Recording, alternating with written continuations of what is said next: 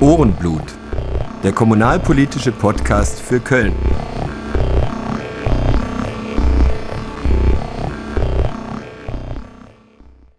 Willkommen zu Folge 9.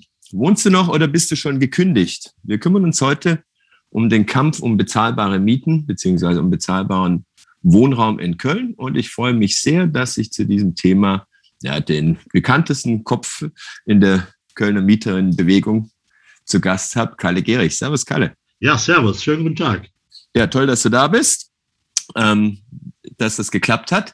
Du bist ja tatsächlich äh, bekannt wie ein bunter Hund in der Mieterinnenbewegung. Dazu kommen wir aber gleich. Zuerst würde ich nur noch mal ganz gern, bevor wir zu unserem eigentlichen Thema kommen, noch mal zurück zu Raum 13. Ähm, da warst du ja auch ein bisschen engagiert, wenn ich das richtig miterlebt habe. Ne? Und das ähm, der Eggerbauer, der Investor, dem diese ehemalige KD-Hauptverwaltung in Mülheim Süd gehört, der hat jetzt tatsächlich ähm, nach der Zwangsräumung von Raum 13 das Gebäude, das Gelände verkauft. Und zwar hat er das verkauft an ähm, eine Firma, die bislang hauptsächlich sich um US-Immobilien gekümmert hat, aber in letzter Zeit auch verstärkt in Köln und in Deutschland Entwicklungsprojekte aufkauft, nämlich die Firma heißt Jamestown. Und das Interessante dabei ist, ich hatte in der letzten Folge mit äh, Christian Wertschulte von der Stadtrevue spekuliert, warum da nicht so richtig politisch Zug drin war. Der meinte dann, ja, so der größte CDU-Einzelspender aus Köln hätte ja Interesse an diesem Objekt. Und tatsächlich ist es so, dass äh, Christoph Alexander Karl heißt der Mann, der ist geschäftsführender Gesellschafter ähm, bei Jamestown und der hat zwei Tage nachdem er dieses Gebäude erworben hat, 500.000 Euro an die CDU gespendet. Mit Abstand die größte Einzelspende an die CDU in diesem Jahr bundesweit. Ähm, das heißt nicht, dass da irgendwie, dass da was falsch gelaufen ist, aber das heißt auch nicht, dass man das nicht weiter beobachten sollte. Ja, das ist im Sinne des Investors äh, Gold richtig gelaufen. Ja. Und äh, die Spende, um es vorsichtig zu formulieren, äh, hat sich rentiert. Ja. Da muss ich sagen, da bin ich, ähm, normalerweise verbreite ich hier nur halbgare Meinungen, aber tatsächlich ähm, habe ich das investigativ selbst ähm, recherchiert. Ich war nämlich gerade auf der Seite des Bundestags, um dessen Altspenden mal zu recherchieren und in dem Moment ploppte die neue Spende auf am 9.6. Da war ich dann doch echt erstaunt, ähm, weil selbst wenn das eine normale, der hat früher immer mal 100.000 jedes Jahr gespendet, dann aber schon im Dezember 225.000, das war die bis dahin größte. Und da formierte sich ja gerade so der politische Widerstand ähm, gegen die Zwangsräumung von Raum 13 und so weiter. Und ähm, das wollte ich nochmal nachgucken, wann das genau war. Und in dem Moment macht er das ein oder zwei Tage nach dem, nach dem Kauf, spendete dann 500.000 Euro. Also es ist ja. zumindest ähm, der Zeitpunkt unglücklich gewählt. Also ich bin, ich bin der Meinung, Parteispenden äh, ja. von, von Unternehmen sollten grundsätzlich nicht stattfinden, ja. weil es immer einen üblen Beigeschmack hat und ich einfach unterstelle, wenn jemand Geld spendet und dann auch noch Geld in dieser Höhe, dass er sich davon noch etwas verspricht.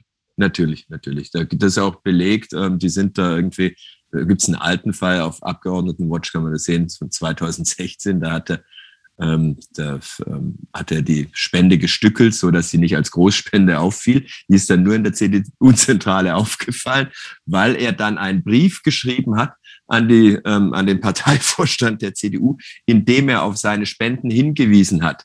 Ähm, und ich meine, wenn du einen Brief schreibst und auf deine Spenden hinweist, dann ähm, ist das sicher kein Selbstzweck. Gut, aber spekulieren wir da nicht weiter, kommen wir zu unserem eigentlichen Thema. Wohnungspolitik geht eigentlich jeden an, aber es ist ähnlich wie in der Steuerpolitik, Rentenpolitik, Gesundheitspolitik obwohl jeder direkt davon betroffen ist, ist es wahnsinnig kompliziert. Ne? Tausend verschiedene Begriffe, Kappungsgrenze, Mietpreisbremse, Mietendeckel, Mietenstopp und so weiter, kooperatives Baulandmodell und so weiter und so fort. Da blickt kaum jemand durch, außer den Profis. Und ähm, deswegen wollen wir heute mal versuchen, ähm, das so ein bisschen aufzudröseln. Also ähm, ich würde versuchen, so die verschiedenen Regulierungsinstrumente und Gesetze, da müssen wir leider auch mal einen kleinen Ausflug in die Bundes- und Landespolitik machen, ähm, so ein bisschen zu erklären und würde dich dann bitten, so als Mann der Praxis, dass du dann aus deinen Erfahrungen aus der Mieterinnenbewegung in Köln berichtest und das hier mit, ähm, mit etwas ähm, ja, Lokalkolorit unterlegst. Ähm, kommen wir mal zu deiner Person. Also du hast mal, da haben wir uns näher kennengelernt, ähm, bei der letzten Landtagswahl als Parteiloser für die, für die Linke kandidiert, Direktkandidatur in der Kölner Nordstadt. Und äh, ich erzähle gern die Geschichte. Da habe ich Plakate aufgehängt, auf denen dein Gesicht zu sehen war. Es war ein Sonntagmorgen im Agnesviertel und es war mucksmäuschen still. Ähm, nur ein paar Vögel haben gezwitschert und da lief so ein Pärchen mit Kinderwagen entlang und auf einmal durchbricht ein Schrei die Stille. Ja! Und ich guck so und ähm, sehe so, so einen Typen, der so jubelt wie im Stadion und seine Partnerin ballt die Faust und sagt, ja, Kalle! Das heißt, du bist da in deinem Fädel ähm, tatsächlich ein sehr beliebter Kopf. Ähm, erzähl doch mal, ähm, wie du ähm, dazu gekommen bist, dass ähm, der Express dir dann den Boulevardtitel Mietrebell verpasst hat. Ja, also ich denke da an alle für Kalle. Also ich muss jetzt auch gerade mal lachen. Äh, erstmal äh, vielen Dank für deine Unterstützung damals und äh, dann sogar sonntags morgens. und es freut mich natürlich, äh, wenn Menschen sich freuen. Äh, das werden nicht alle so sehen, ganz besonders Menschen, die Immobilien, an teuren Immobilien Geld verdienen. Also ich bin dazu gekommen aus meinem eigenen Erleben heraus. Ich bin vor circa sieben Jahren zwangsgeräumt worden, mhm. unter ziemlich großem Aufwand. Äh, die Zwangsräumung, die erste ist verhindert worden. Und äh, da haben sich sehr viele Menschen mit mir solidarisiert. Da waren morgens im Dezember so um halb sechs schon 400 Menschen auf der Straße vor meinem Haus. Und äh, ich war ja, da auch, bis ich dann zur Arbeit musste. genau. Also es war, es war ein Wahnsinn und ich habe viel Solidarität erfahren. Und habe einiges zurückzugeben mhm. und bin der Bewegung treu geblieben und bin seitdem aktiv und äh, engagiere mich auch für andere. Ja, ähm, kannst du vielleicht mal die verschiedenen Bündnisse ähm, nennen? Wir kommen da ähm, also später, wenn es darum geht, was man denn aktiv tun kann, nochmal ausführlich darauf zurück. Und ich werde das auch in den, in den Notizen zu der Sendung dann verlinken, die verschiedenen Initiativen. Ähm, aber ich denke da jetzt zum Beispiel an Recht auf Stadt, aber du bist ja auch noch in anderen Zusammenhängen aktiv. Ja gut, ich bin selbst Teil äh, der Bewegung Recht auf Stadt Köln. Ähm, bundesweit äh, sind wir vernetzt äh, mit gemeinsam gegen Verdrängung und Mietenwahnsinn. Und da äh, engagieren wir uns jetzt auch schon einige Jahre mit unserer Initiative. Beispielsweise haben wir gestern auch äh, zum, nein, vorgestern, vorgestern am Samstag zum Mietenstopp mhm. aufgerufen, bundesweit. Und da waren 88 Städte dabei, sind auf der Straße gegangen. Das war sehr beeindruckend. Das ist gemeinsam mit ähm, Mieterbund und DGB, ne? Genau, wollte ich gerade noch ergänzen. Also, genau, mit, mit äh, Mieterverein Köln und mit DGB hier in Köln speziell, also der Mieterverein Köln und bundesweit der Mieterbund und der DGB. Mhm. Und äh, wir haben eigentlich so, wenn ich überlege, wie wir damals angefangen haben, äh, wo meine Zwangsräumung vorbei war, ähm, gab es dann, haben wir dann einen alten Herrn unterstützt in Düsseldorf, der fast blind war und der zwangsgeräumt werden sollte. Dann gab es Kontakte nach Bonn und da haben wir uns gefragt, wie können wir uns bundesweit vernetzen, wie funktioniert das? Und heute ist es so, dass wir wirklich äh, bundesweit sehr gut vernetzt sind, sogar europaweit. Und wir hatten bei dem Housing Action Day auch einen bundesweiter Demotag, der einmal im Jahr stattfindet. Ähm, jetzt durch die Pandemie war es dann ein Home-Action-Tag.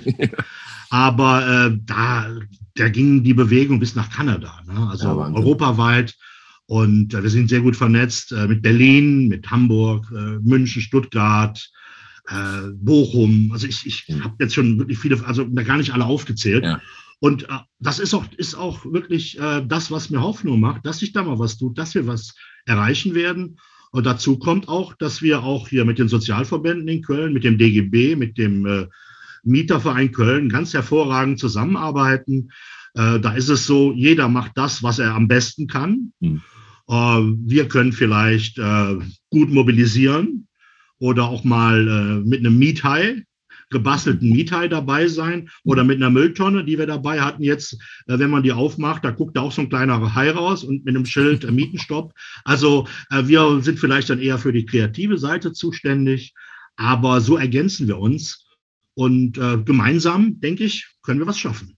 Sehr schön. Ja, die ähm, Vernetzung, die hat ja selbst schon ähm, in den Anfängen, als, ähm, als um deine Zwangsräumung ging, gut geklappt. Ich kann mich an dieses wunderbare Foto erinnern von der Siegessäule in Berlin, wo ein Transparent runterhing, alle für Kalle. Ja, das war der helle Wahnsinn. Also ich, ich, ich, äh, ich, ich, ich war auf der Arbeit und wurde angerufen und da sagte einer äh, meiner Unterstützer, Kalle, äh, du hängst mit einem Transparent alle für Kalle an der Siegessäule. Ich sage, na klar, freut mich, finde ich super. ja. äh, und das, aber außerdem wahrscheinlich auch äh, in Paris, ne, am Eiffelturm. Hast, hast du da auch schon nachgeguckt? Also ich habe es nicht geglaubt, ja, ich, fühlte mich, ich fühlte mich verarscht. Dann kam der nächste Anruf von einer äh, Unterstützerin und die beiden kannten sich nicht. Die hätten ja. sich also, glaube ich, nicht absprechen können. Da sagte sie, Kalle, du hängst an der Siegessäule, 13 Meter langes Transparent. Ne? ich habe gedacht, ja, dann muss ich doch mal schnell ins Internet. Und tatsächlich, ja, ja, die Berliner äh, haben das, äh, da haben transparent drangehangen und mhm. das ist unglaublich. Und äh, wie gesagt, wir sind gut vernetzt. Mhm. Ähm, es ist so, dass da auch Freundschaften entstanden sind. Ich war vor kurzem in Berlin, mhm. äh, Unterschriften sammeln, sammeln ähm, Deutsche Wohnen und Co. enteignen. Und dazu kommen wir äh, gleich noch dann, ja. Und äh, ja, ja, kommen wir gleich noch. Ja. Da konnte ich aber nicht äh, unterschreiben als Kölner, aber habe mhm. da unterstützt. Und es sind so viele Freundschaften entstanden in dieser Zeit. Ähm, damals, also meine, ich kann mich erinnern, äh, ein Zitat war, was dann in einem Buch erschienen ist, als Vorwort, ein Kinderbuch von Christiana Bacher mhm. wo auch so diese Wohnungsproblematik äh, ein bisschen aufgegriffen wird, äh, wo Kinder, die einen Juwelierraub beobachten, dann aber auch hinter eine Immobilienspekulation kommen. Und das Vorwort von mir war, das war nicht das Ende, das war der Anfang. Ja. Und, und genauso ist es. Für mich war es der Anfang. Äh, ich war auch ne, schon immer politisch, war auch in den 70er Jahren bei Hausbesetzungen dabei, auch hier in Köln, äh, Bürger Stolberg, aber ähm, das hat noch mal, mich dann nochmal motiviert, äh, ja, mich, mich, dafür einzusetzen. Du siehst gar nicht so alt aus, als hättest du damals schon dabei sein können. Boah, ich umarme dich aus der Ferne. ja, ich wundere mich manchmal selbst. Wir haben, jetzt, wir haben, wir haben manchmal jetzt so, so, so die, äh, ähm, jetzt beim, bei, bei die, die Sozialbindung in, in der Südstadt läuft jetzt bei verschiedenen Häusern aus. Und dann äh, haben wir diskutiert in der Runde. Ich habe dann noch Leute zu Hause besucht. Dann sagte ich, ja, ja, vor 40 Jahren war ich auch dabei. Da sagten ja, was, wie, wie vor 40 Jahren? Sag ich, ja, doch. also, ich wundere mich selbst. Es ist, äh, ja, ich kann mein Alter nicht leugnen. Danke dir, aber trotzdem, danke dir für die Blumen. Sehr, sehr gern. Ja, dann schauen wir uns doch mal die Situation in ähm, Köln an. Also im Kommunalwahlkampf im September haben alle Parteien bezahlbarer Wohnraum plakatiert. Ne? Und ähm, tatsächlich muss man sagen, haben ja alle recht, selbst die FDP hat recht, wenn sie ihr Verständnis von bezahlbarem Wohnraum ähm, plakatiert, denn was weiß ich, ähm, eine Eigentumswohnung im Gerling-Quartier, 18.000 Euro der Quadratmeter oder sowas, auch das wird bezahlt von irgendjemandem. Ne? Also ähm, das wird, es ist alles bezahlbar.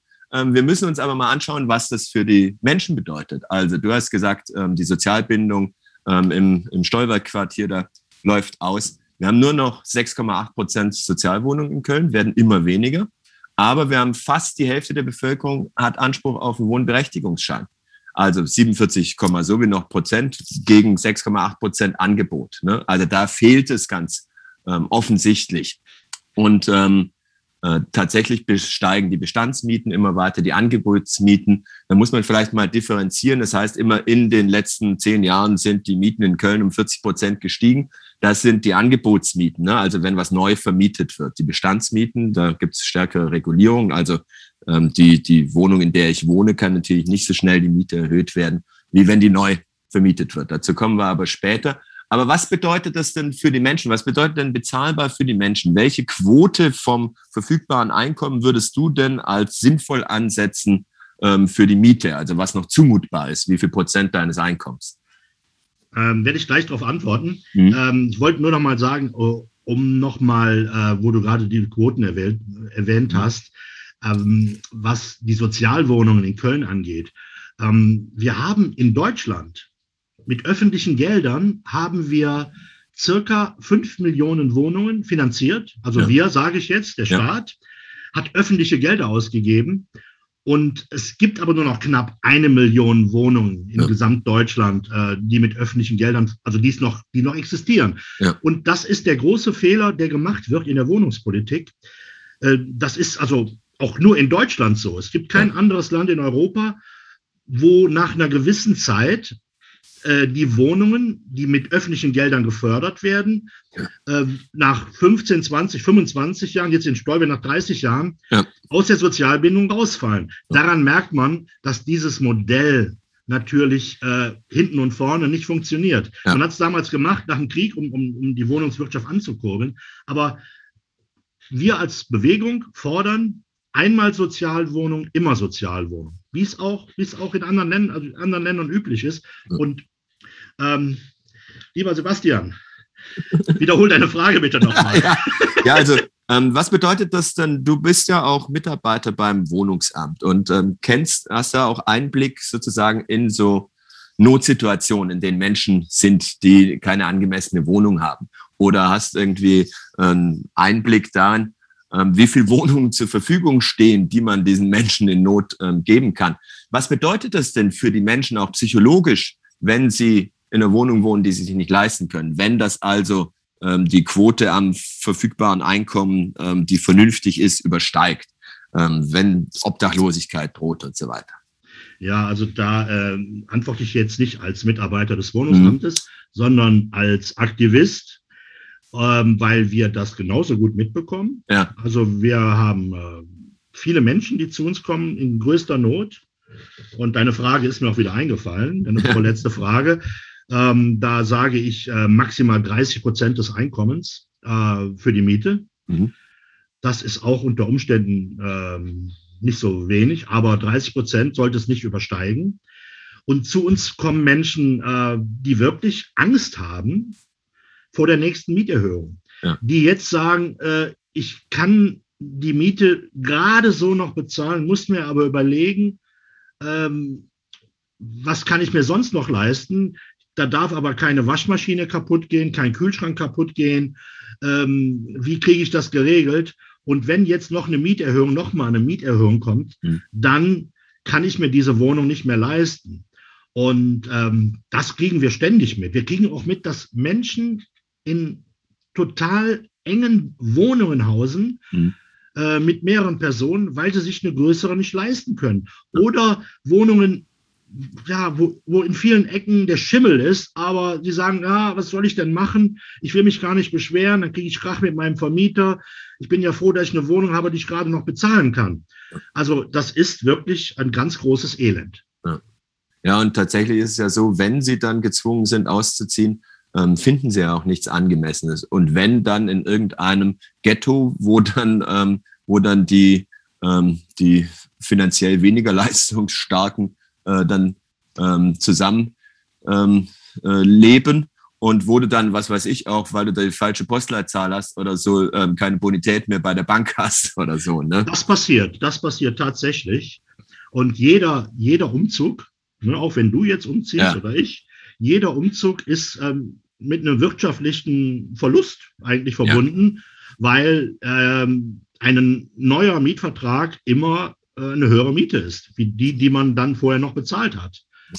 Und äh, es stimmt in der Tat, es gibt bestimmte Orte und Straßen in Köln, ähm, das würden Vermieter und Vermieterinnen jetzt gar nicht so zugeben. Ja. Aber wir haben von Fällen gehört, wo die Vermieter gesagt haben, äh, ah, du kommst aus der Bamberger Straße in Köln-Pfingst.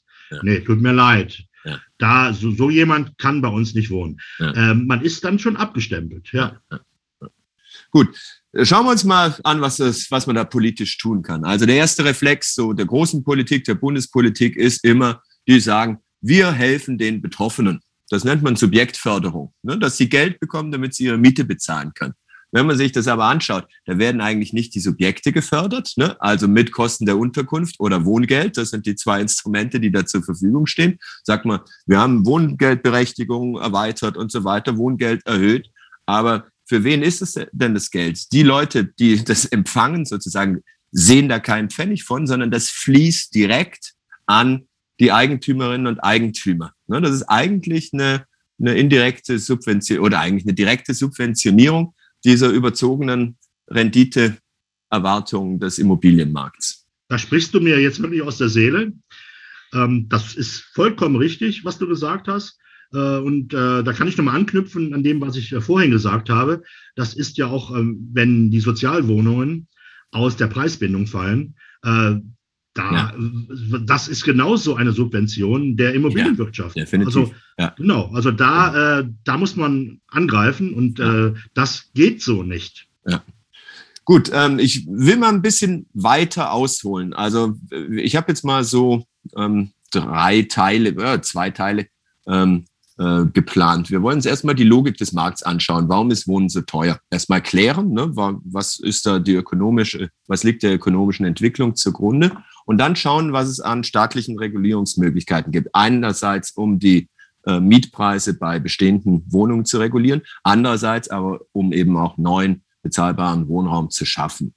Fangen wir mal an mit der Frage, warum ist Wohnen so teuer geworden? Also, es ist seit der Jahrtausendwende etwa zu beobachten eine Finanzialisierung, nennt man das, des Immobiliengeschäfts. Also früher waren Immobilien, das hat ein Immobilienexperte, also ein Unternehmen oder so, haben das betrieben und haben dann eben mit, mit Vermietung ähm, Geld gemacht. Aber spätestens mit der, äh, mit der Aufhebung des Glass-Steagall Acts 1999 durch Bill Clinton, der, ähm, das war irgendwie eine Konsequenz aus der, der, großen Depression in den 20er Jahren, dass sie gesagt haben, das Bankkundengeschäft muss getrennt sein vom Investmentbanking. Und dann durften die also wieder die Einlagen aus dem Kundengeschäft, durften sie für ihre Aktienspekulation verwenden. Und auf einmal war eben viel mehr Finanzkapital auf dem Markt ähm, als vorher.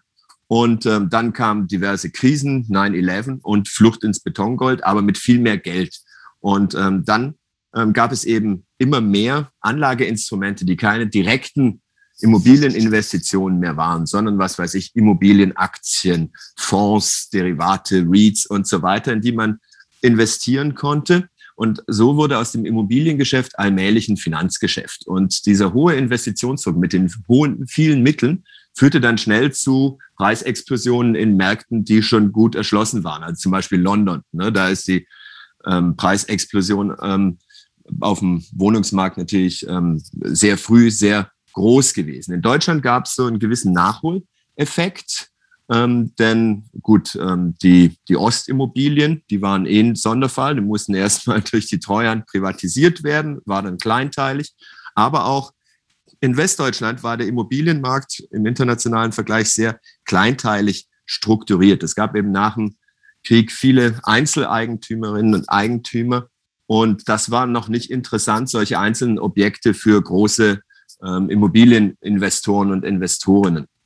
Ähm, und dann hat sich das aber nach und nach ähm, sozusagen äh, konsolidiert. Das heißt, es waren dann in den frühen Nullerjahren ähm, sehr schnell sehr große Gewinne einfach dadurch zu machen, dass man ein paar Wohnimmobilien zusammengekauft hat und äh, die zu einem Paket geschnürt hat und an den nächstgrößeren verkauft hat. Und ähm, da waren, das war so eine richtige Blase, aber da ähm, wurde viel, viel zusammengelegt. Dann kamen natürlich die ersten Erbengenerationen. Da hast du dann eine Erbengemeinschaft von ein paar Leuten, die sich dann natürlich nicht darauf einigen können, wer die Hausverwaltung macht. Ne? Da hast du, was weiß ich, acht Enkel, die, die dann irgendwie einen großen Wohnblock haben und da will sich niemand das ans Bein binden. Klar verkaufen die das. Das wird dann wieder an Immobilienunternehmen verkauft. Dazu kam dann dass die, du hast es vorhin gesagt, früher gab es fünf Millionen staatseigene äh, Wohnungen, jetzt gibt es noch eine, dass die Länder und der Bund sein, dass sie ihre eigenen Immobilienbestände verkauft haben. Also selbst in Berlin hat Gregor Gysi als Senator die eigenen Bestände verkauft. Ne? Die landeseigene Entwicklungsgesellschaft in NRW. Todsünde.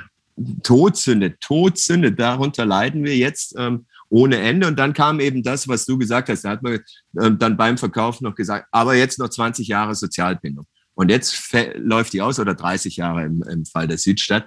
Jetzt läuft die aus und es werden nie wieder Sozialwohnungen. Äh, das ist dann, das ist dann für immer weg. Und, ähm, und dann gab es natürlich noch ähm, verschiedene andere Investitionswellen. Also dann gab es bestimmte Förderinstrumente aber dann eben auch Steuersparmodelle, wo die berühmten Zahnwälte dann, also Zahnärzte und Anwälte, das als Altersvorsorge ähm, genutzt haben.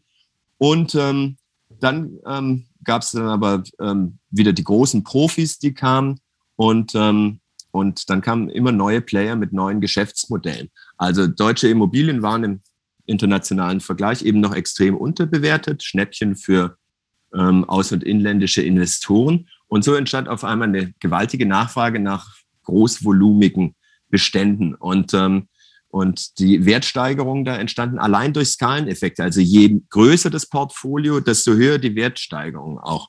Und, ähm, und ähm, so entstand eine Preisspirale, die eigentlich nicht mit der Wertentwicklung des einzelnen Objekts zu tun hatte, sondern ähm, im Prinzip ist der Preistreiber der Grundstückspreis. Also der Bodenwert ähm, wurde durch Spekulation immer, immer weiter getrieben.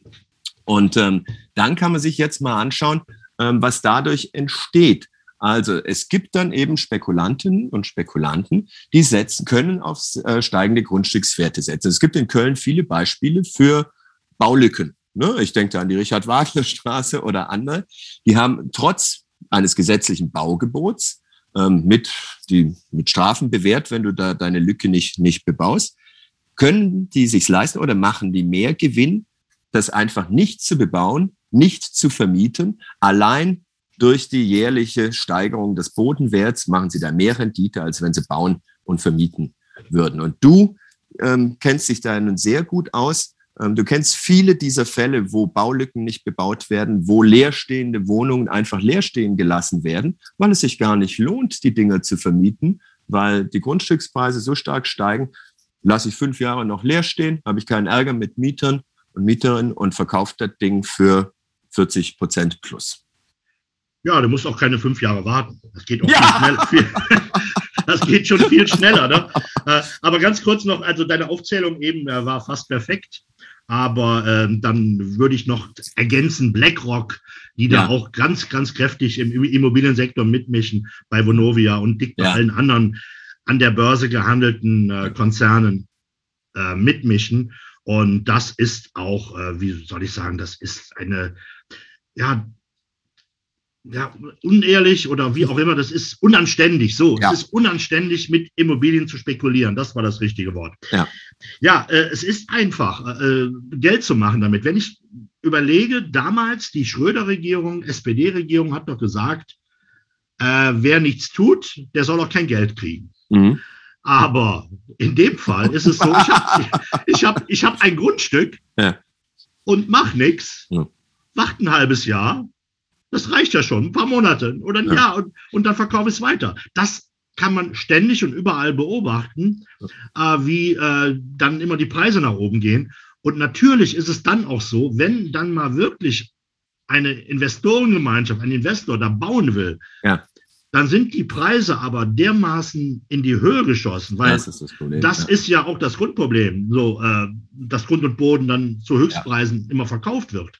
Ist es auch nicht möglich, günstigen oder bezahlbaren Wohnraum dann anzubieten. Ja. Und da fängt das Problem an. Und das kann man wirklich überall. In Köln, äh, kenne so viele Leerstände. Ja. Und wenn ich durch, durch die Stadt fahre, ich schaue immer und werde auch äh, oft darauf angesprochen oder angeschrieben, ähm, werde, kriege Informationen über Leerstände. Und es ist äh, unglaublich, äh, wo auch der Wohnraum doch so knapp ist und äh, dass auch in Köln selbst Häuser mit 80 Wohnungen leerstellen in Köln-Sülz. Ja. Das ist ein Sonderfall, das gehört der Russischen Föderation, aber es gibt auch andere Objekte. Da, äh, da und die Stadt äh, kann ja, kann natürlich auch Strafen verhängen. Ne? Mhm. Und, ähm, bis hin zur Enteignung. Bis hin zur Enteignung, was bis jetzt noch nicht passiert ist, würde ich sehr begrüßen. Ja.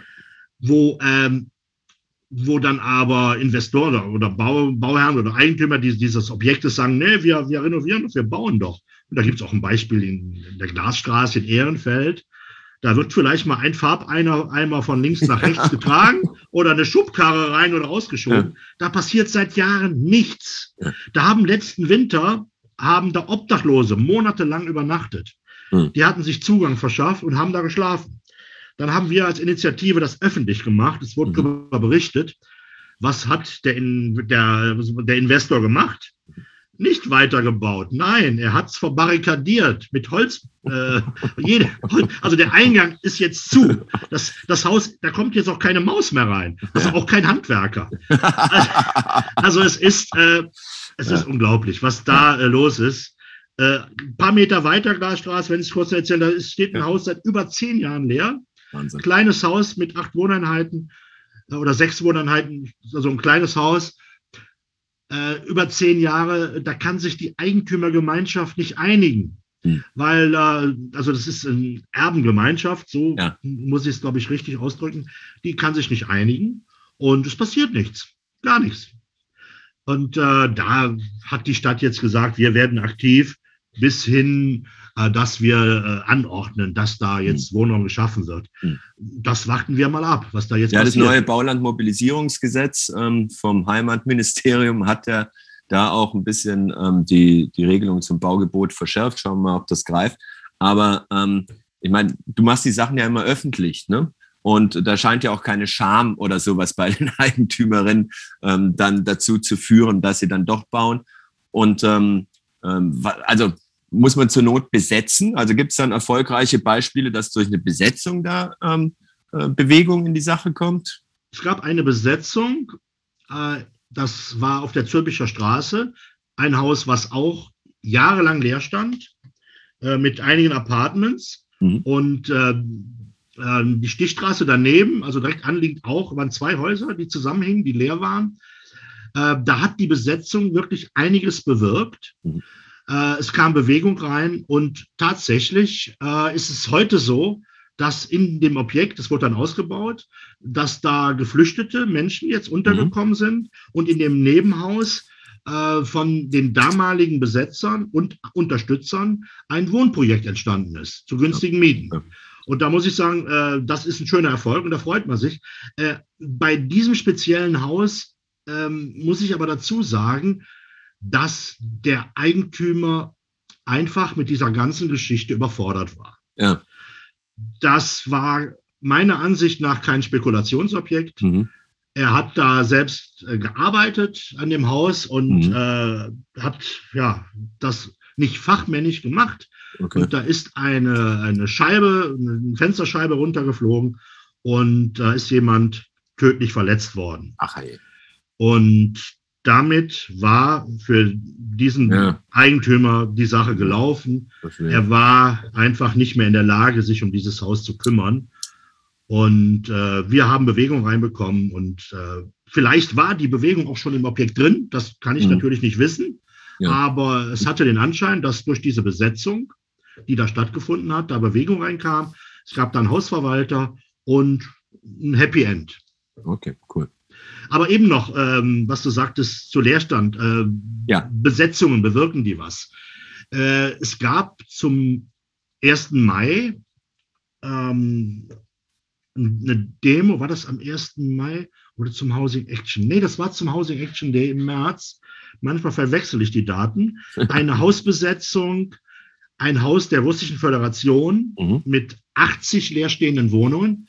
Das ist die Information der Stadt. Mhm. Ich selbst habe an dem Haus nur 48 Klingeln gezählt. Okay. Aber glauben wir der Stadt, 80 mhm. leerstehende Wohnungen. Insgesamt ist es ein äh, Wohnkomplex mit drei leerstehenden Hochhäusern.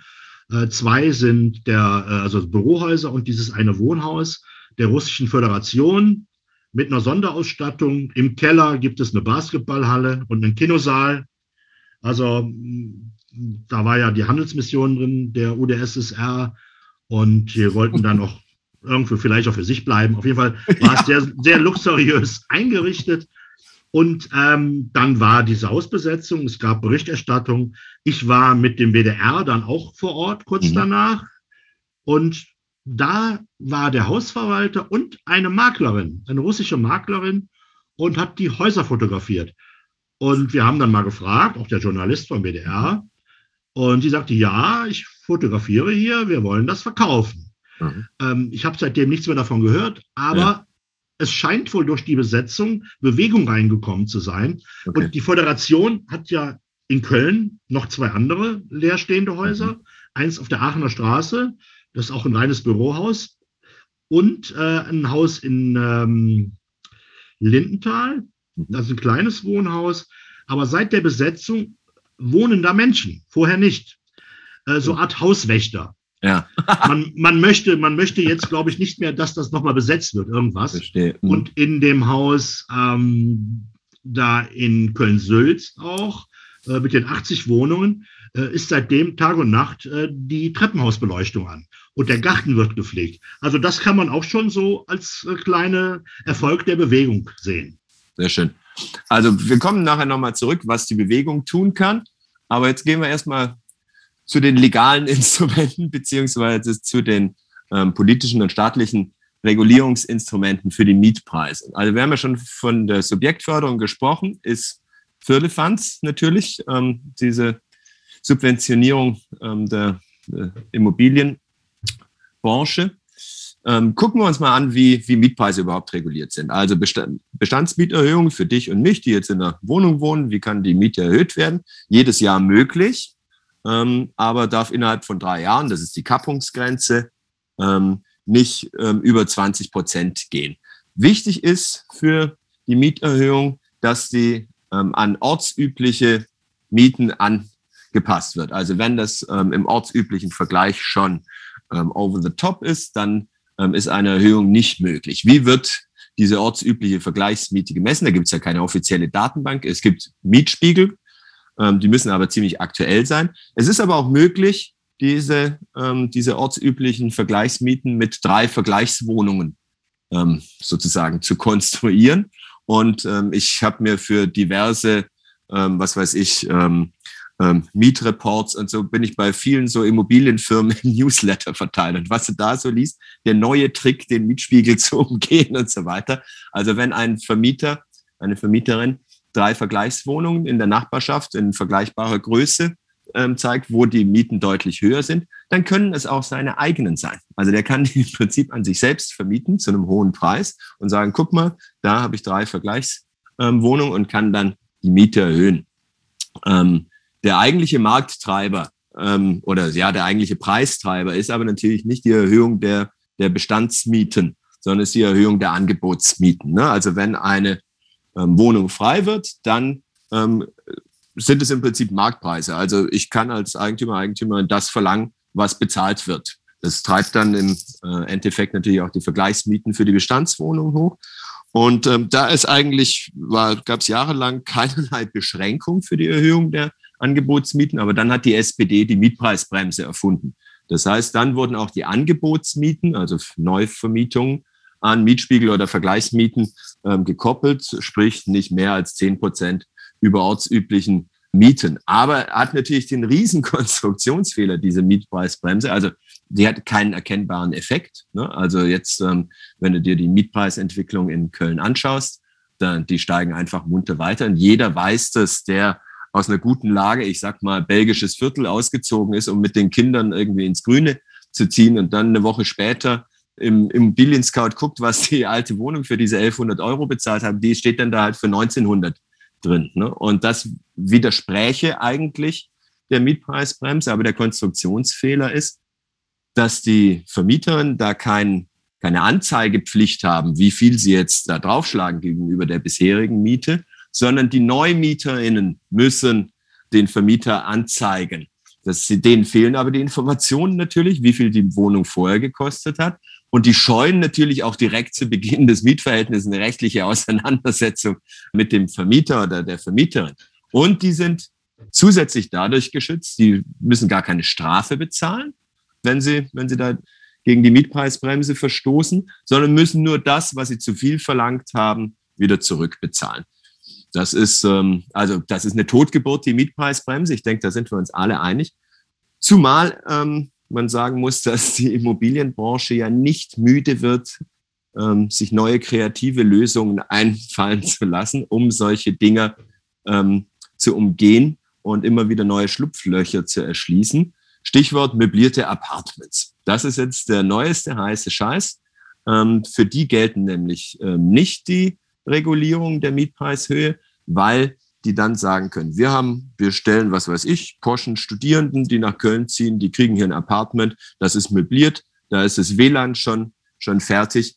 beobachtest du auch diesen Trend in Köln, dass immer mehr von diesen möblierten Apartments, das klingt ja erstmal piefig, aber das sind dann im Prinzip Luxus-Apartments, wo dann nicht sozusagen der, äh, der Quadratmeter teuer ist, sondern eben die Ausstattung und der Service teuer sind. Ja, das beobachte ich. Es gibt ähm, in Köln äh, ja, eine Menge dieser Apartments und da liegen die Quadratmeterpreise um die 30 Euro. Und das ist ähm, ein Beispiel ähm, im Ferkelum. Mhm. Ähm, da gab es ein Airbnb-Haus, äh, also die Mieter wurden entmietet. Mhm. Dann gab es Apartments das Airbnb-Geschäft. Äh, das war allerdings nicht genehmigt, weil es auch zu einem Zeitpunkt entstanden ist, äh, wo es genehmigungs genehmigungspflichtig war. Mhm. Dann hat die Bewegung mit einigen Leuten dieses Haus freitagsabends blockiert. Mhm. Da ist keiner mehr raus und reingekommen. Die Presse wurde informiert, die war da. Ähm, obwohl ich sagen muss, wir haben die Leute schon reingelassen. Ja. ja aber, also keine Freiheits. Nein, aber wir haben dann natürlich ja. nach außen gesagt, hier ja. kommt jetzt keiner mehr rein und keiner mehr raus und so. Ne? Und Gibt äh, aber eine kölsche Lösung für solche ja, Fragen. ja. Und äh, also die Touristen und Touristinnen ne, mhm. aus Frankreich und Spanien, die da waren, äh, es war ja in der Nähe vom Club, waren auch äh, sehr verständnisvoll für unseren ja. Protest ne, und äh, haben doch verstanden. Also wir haben das blockiert. Danach äh, wurde es öffentlich. Es waren zehn Apartments. Mhm. Ähm, die Stadt Köln hat ja die Möglichkeit, pro Wohnung Strafen in einer Höhe bis zu 50.000 Euro zu verhängen. Ja. Ähm, die Stadt Köln hat dann aber Strafen von 10.000 Euro verhangen pro Wohnung, also 100.000 Euro. Äh, dazu kam es aber nicht.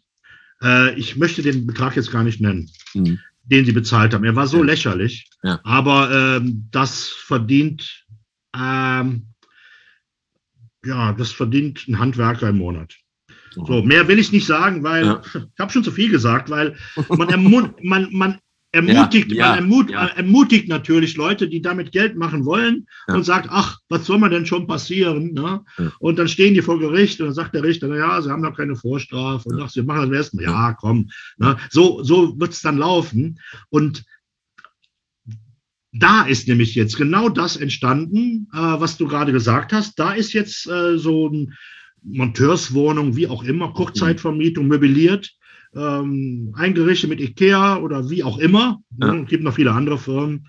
Ähm, und äh, 30 Euro der Quadratmeter. Ne? Das passiert da in dem Haus. Und da, äh, und es ist halt so, wenn man mit Immobilien Geld machen will, ja. man hat Eigentum, da werden die Menschen, die, die werden immer Möglichkeiten finden, ja. Geld damit zu machen. Und diese Möglichkeiten müssen gekappt werden damit da, damit wir überhaupt was erreichen. Das ist also ja kommen wir, kommen wir dann später, wenn wir mal über unsere Strategie dann sprechen. Okay. Ähm, dann sammeln wir erstmal noch sozusagen ähm, die, die Taktiken, ähm, gegen die man dann vorgehen muss. Also unabhängig von diesen möblierten Apartments ist natürlich die, die Haupttaktik möglichst häufige Neuvermietung. Ne? Dann kannst du immer die, die Angebotsmieten natürlich schneller erhöhen als die Bestandsmieten. Da, du hast eben gesagt, das wurde entmietet, dieses Gebäude. Ne? Das findet natürlich auch oft statt. Ne? Also durch, durch Mobbing, Terror, Verwahrlosung, auch durch fiktive Sanierungsankündigungen. Also wir müssen jetzt hier energetisch sanieren. Ähm, dann werfen die Leute das Handtuch und dann wird es gar nicht saniert. Denn man muss natürlich wissen, die, die Kappungsgrenzen für Mieterhöhungen gelten nicht bei Sanierung und Modernisierung. Ähm, die Modernisierungskosten können zu 100 Prozent auf die Mieterinnen umgelegt werden und zwar jährlich bis zu 8 Prozent. Das heißt, nach 12,5 Jahren sind die Kosten für diese Baumaßnahme refinanziert, aber die Mieterhöhung bleibt natürlich dann ähm, für, für ja, immer, es, war, ne? es, war, es waren ja noch vor kurzem 11 Prozent. Ja, genau. Und jetzt äh, schlagen sich die Regierenden gegenseitig auf die Schulter und sagen, es sind nur noch 8 Prozent. ja, aber äh, nach äh, zehn, elf Jahren oder elf Jahren oder so, kann man ja hochrechnen, ja. Äh, ist das Haus die Maßnahme komplett ja. bezahlt, aber ja. äh, die hohe Miete muss man weiterzahlen. Genau. Und ich meine, wenn du dir das anschaust, 12,5 Jahre sind extrem kurzer Verwertungszyklus für Immobilieninvestitionen. Ne? Wenn du dir die Kaufpreise heute anschaust, ähm, nicht selten 40-fache der Netto-Kaltmiete. Ne? Und ähm, das heißt, darum ist natürlich so eine Modernisierung, wo du sehr viel schneller deine Kohle drin hast. Was weiß ich, du hast für zwei Millionen ein Haus gekauft und steckst nochmal eine Million in die Sanierung rein. Ne? Dann ähm, diese zwei Millionen rechnen sich auf 40 Jahre erstmal, wenn du die Miete nicht erhöht kriegst. Und diese eine Million ähm, ist schon, schon nach, nach zwölf Jahren refinanziert. Das ist natürlich Wahnsinn. Da muss man aber zwei Formen unterscheiden. Also es gibt natürlich pflichtige Modernisierung, ähm, EEG, also energetische äh, Modernisierung da hat der Eigentümer natürlich auch ein Interesse, das sehr teuer zu gestalten. Ne? Alle sagen immer, ja, Mensch, der Klimaschutz, der ist schuld, ähm, dass die Wohnungen so teuer werden. Aber das kann man so oder so natürlich machen. Ne? Und ähm, also ich persönlich bin der Meinung, die Mieterhöhungen sollten sich dann nicht an den Baukosten orientieren, die der Vermieter oder der Eigentümer ja ähm, beliebig, beliebig in die Höhe treiben kann, sondern tatsächlich am Einsparvolumen bei den Energiekosten. Also sagen wir mal beim Klimaeffekt, dann ähm, wäre das vielleicht schon was anderes. Absolut richtig, absolut richtig. Äh, ich bin äh, der Meinung, energetische Sanierung äh, ist wichtig, ja. weil der Planet äh, wird immer heißer und äh, das ist sehr sinnvoll, aber nicht auf Kosten der Mieter und Mieterinnen. Ja. Äh, und das ist vollkommen richtig, dass oft, das haben wir oft beobachtet, dass es möglichst teuer energetisch saniert wird. Ja. Wir haben einen Fall, gehabt, wobei ich mich bis heute noch frage, was hat das mit energetischer Sanierung zu tun? Da ist die Einfahrt zu den Garagen mit einer ähm, Bewegungsmelder und einer Beleuchtung, die praktisch unten im Asphalt ist. Also man fährt und man wird von unten beleuchtet. Äh, also eine einfache Lampe, die oben hängt, hätte es vielleicht auch getan. Ja. Ne? Aber äh, es ist natürlich viel teurer, wenn ich da links und rechts äh, im Beton eingelassene Lampen habe, die dann reagieren. Also äh, das ist oft, oft eine luxusenergetische Sanierung ja. und die bezahlen die Mieter und Mieterinnen. Und wir haben genug Beispiele in Köln, wo äh, Mieterhöhungen plötzlich 80, 90 Prozent ja, der, der ja. und in Berlin gibt es ein Beispiel von 300 Prozent. Also die Miete hat sich verdreifacht.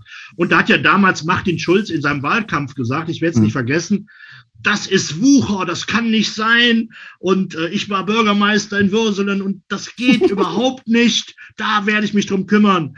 Und da sagte dann die Moderatorin, äh, sagte, naja, Herr Scholz, das ist in Hamburg, ein SPD-regiertes Land. Ne? und äh, äh, und äh, es sind die Gesetze, die das hergeben. Ne? Ja. Der BGB 559, ähm, ja. 558 gibt das her. Genau. Äh, und ähm, da ist das Problem. Ne? Also äh, es ist zwar Wucher, im Grunde hat er ja recht gehabt, aber ja. ähm, das geht. Und das ist eine legale Verdrängung. Definitiv. Die Menschen, die, die dann 80 Prozent, wir haben auch gerade, wo ich sagte, 80 Prozent mehr Miete zahlen, das war eine ältere Dame. Was bleibt mhm. ihr übrig? Die, das war ihr Zuhause. Sie ist da groß geworden. Und, ja. äh, ihre Eltern haben da schon gelebt in dem Haus. Äh, die ist dann ins Altenheim gezogen, weil sie keine Wohnung bekommen hat die hätte, wäre gerne noch in ihrem alten Zuhause geblieben. Also es sind auch Schicksale, die da dranhängen. Das muss man immer wieder sehen. Ne? Also äh, gut, ich, ich schweife jetzt ab, aber ganz ja. kurz, vor paar Tagen oder hat sich in Berlin vor ein paar Minuten vor seiner Zwangsräumung ein junger Mann das Leben genommen. Ja, es werden tatsächlich auch Leben zerstört. Ja, klar. Puh, ähm, ja, aber du hast es jetzt schon angesprochen, dieser fließende Übergang zu den freiwilligen Luxussanierungen. Ne? Da ist so, die, die Standards sind ein schickes Bad, ein neuer Außenbalkon, Außenaufzug oder sowas oder Videosprechanlage. Ähm, das kann der Vermieter jederzeit machen, hat eine Ankündigungspflicht natürlich gegenüber dem Mieter, der Mieterin und die Mieterin kann nicht ablehnen. Der einzige Schutz, den sie sozusagen hat, vor, das zu bezahlen, ist ein Sonderkündigungsrecht. Also sie kann dann ihr Mietverhältnis auflösen. Ähm, also der Eigentümer kann nur gewinnen. Also entweder kann er seine Sanierung ähm, durchziehen und, ähm, und ähm, dann eben die Kosten auf die Mieterin umlegen. Ähm, oder Mieter geht und er kann es neu vermieten und das teurer. Der einzige Schutz oder der, der, der gängige Schutz vor so einer Praxis ist die Milieuschutzsatzung. Also in anderen Städten, Hamburg, Berlin, Frankfurt, München, es äh, sind große Teile der Städte ähm, unter unter Milieu stehen, unter Milieuschutz. Das bedeutet, es gibt einen Genehmigungsvorbehalt für solche Luxussanierungen.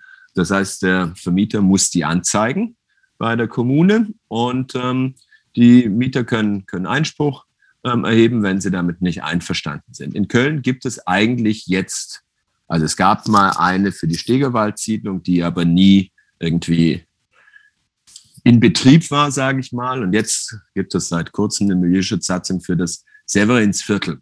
äh, nachdem andere das schon seit 20, 30 Jahren erfolgreich machen. Ich meine, damit kann man ähm, die Verdrängung und die ähm, Gentrifizierung nicht, nicht aufhalten, man kann es aber verlangsamen. Und ähm, man hat aber den Eindruck, dass der Milieuschutz in Köln nicht wirklich ernst genommen wird. Also insbesondere die CDU besteht darauf, dass man jetzt erstmal guckt, wie das denn so funktioniert im Severinsviertel. Und da gibt es zwei Probleme in meinen Augen. Also erstens ähm, weiß man aus anderen Städten, wie das funktioniert. Also da wird das Rad wirklich nicht neu erfunden. Da kann man einfach auf, auf sehr viele gründlich studierte Erfahrungen zurückgreifen, wie so eine Milieuschutzsatzung funktioniert. Die wollen aber erst mal fünf Jahre selber ins Viertel gucken, bevor andere ähm, Quartiere unter Milieuschutz gestellt werden. Und zweitens habe ich den Eindruck, dass man sich nicht unbedingt Mühe gibt, dass diese Milieuschutzsatzung in Severins, im Severinsviertel ein großer Erfolg wird. Denn damit die Mieterinnen und Mieter wissen, was sie für Rechte haben und ähm, wenn der Vermieter sagt, ich mache ihr Bad neu, das siehst du von außen nicht. Ne? Also du als Aktivist, der da vorbeigeht, du siehst nicht, dass da gerade eine Luxussanierung im Bad stattfindet. Die müssen wissen, was sie für Rechte haben und sie bauen eine Anlaufstelle bei der Stadt.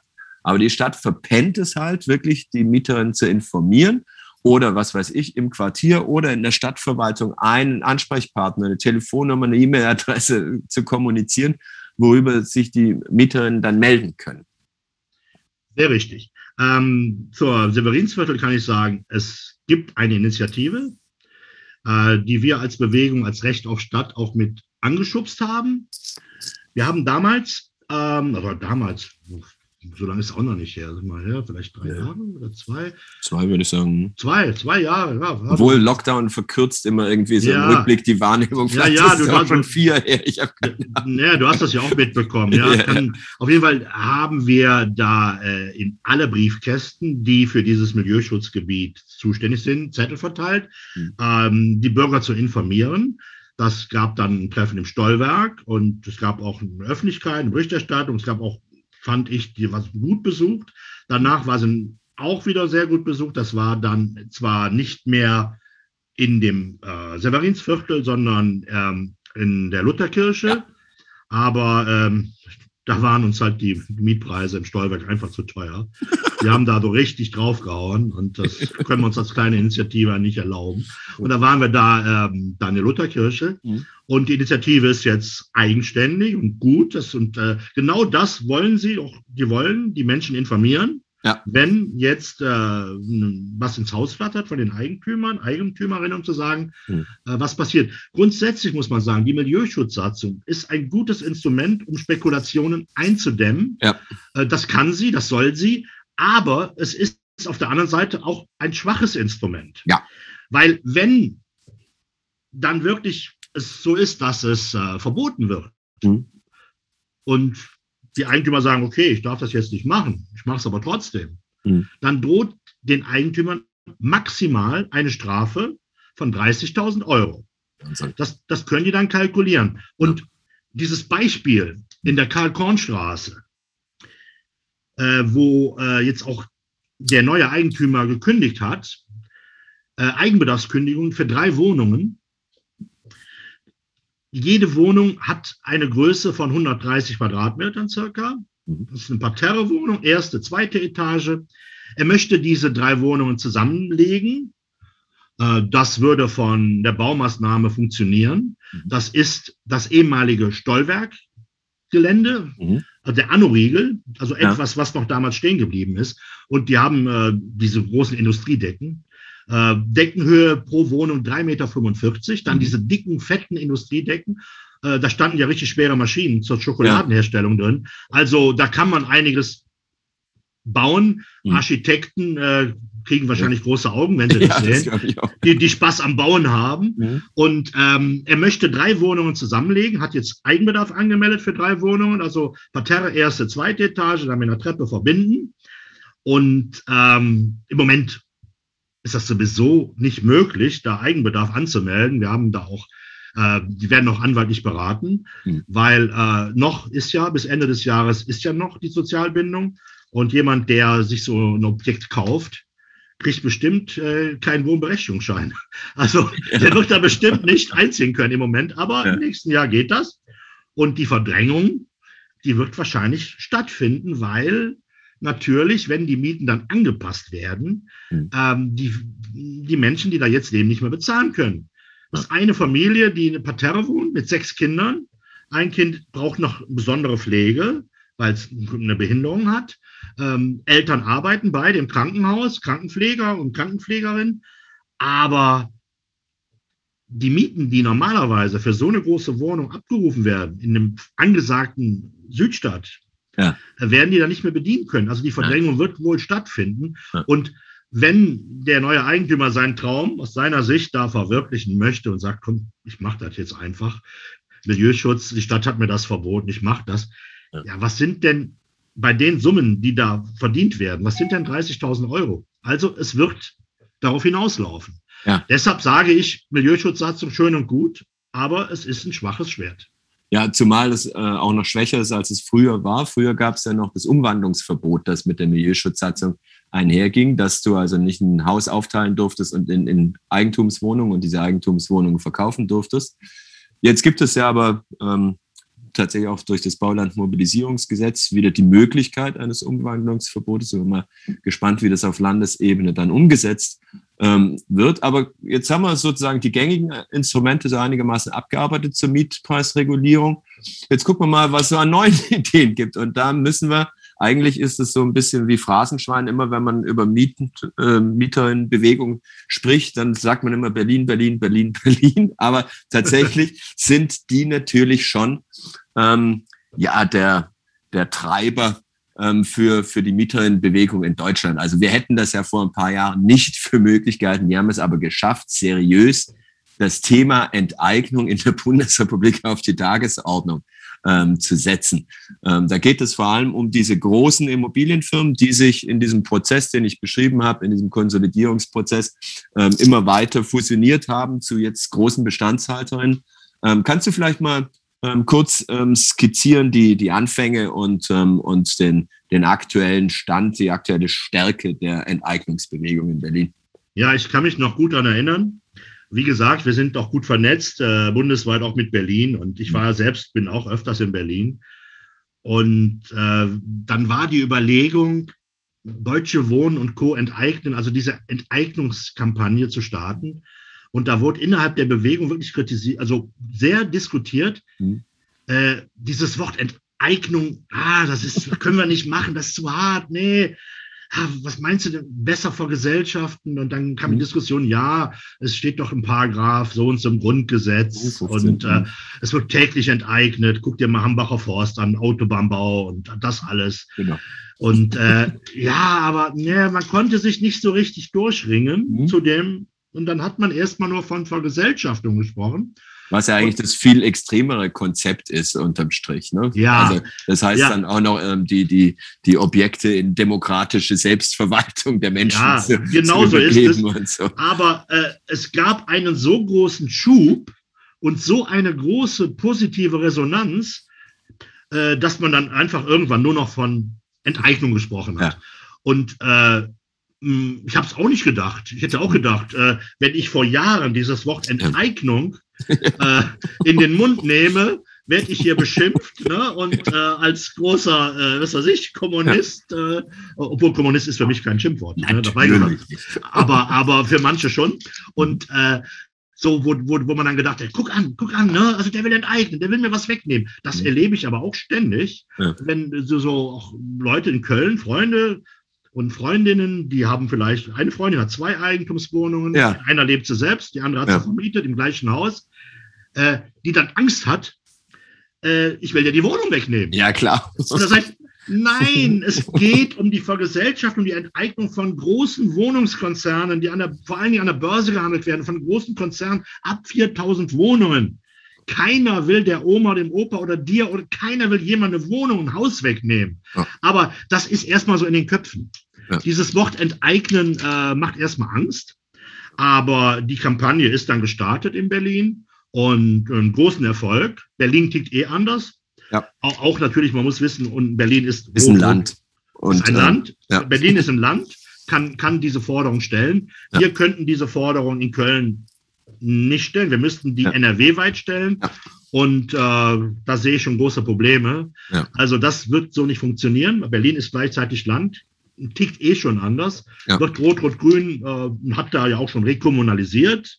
Also äh, die haben zur Jahrtausendwende, wir haben eben von Todsünde gesprochen, das war es auch. Äh, auch unter der Mitbeteiligung der Linken, damals noch PDS. Ähm, ich glaube, das waren, glaube ich, 130.000 Wohnungen, privat ja. oder 100, ja, es waren ja. reichlich Wohnungen privatisiert. Äh, die Linke hat äh, es bitter bereut, sagt sie immer mhm. wieder. Ich habe es denen auch schon oft aufs Butterbrot geschmiert. auch äh, bei einer Fernseh, bei der Diskussion war live dann mit Übertragung da in Berlin, habe ich die Katja Kipping noch angemacht und da sagte sie, äh, ja, Kalle, ich mache ja Bundespolitik, ich mache keine Landespolitik.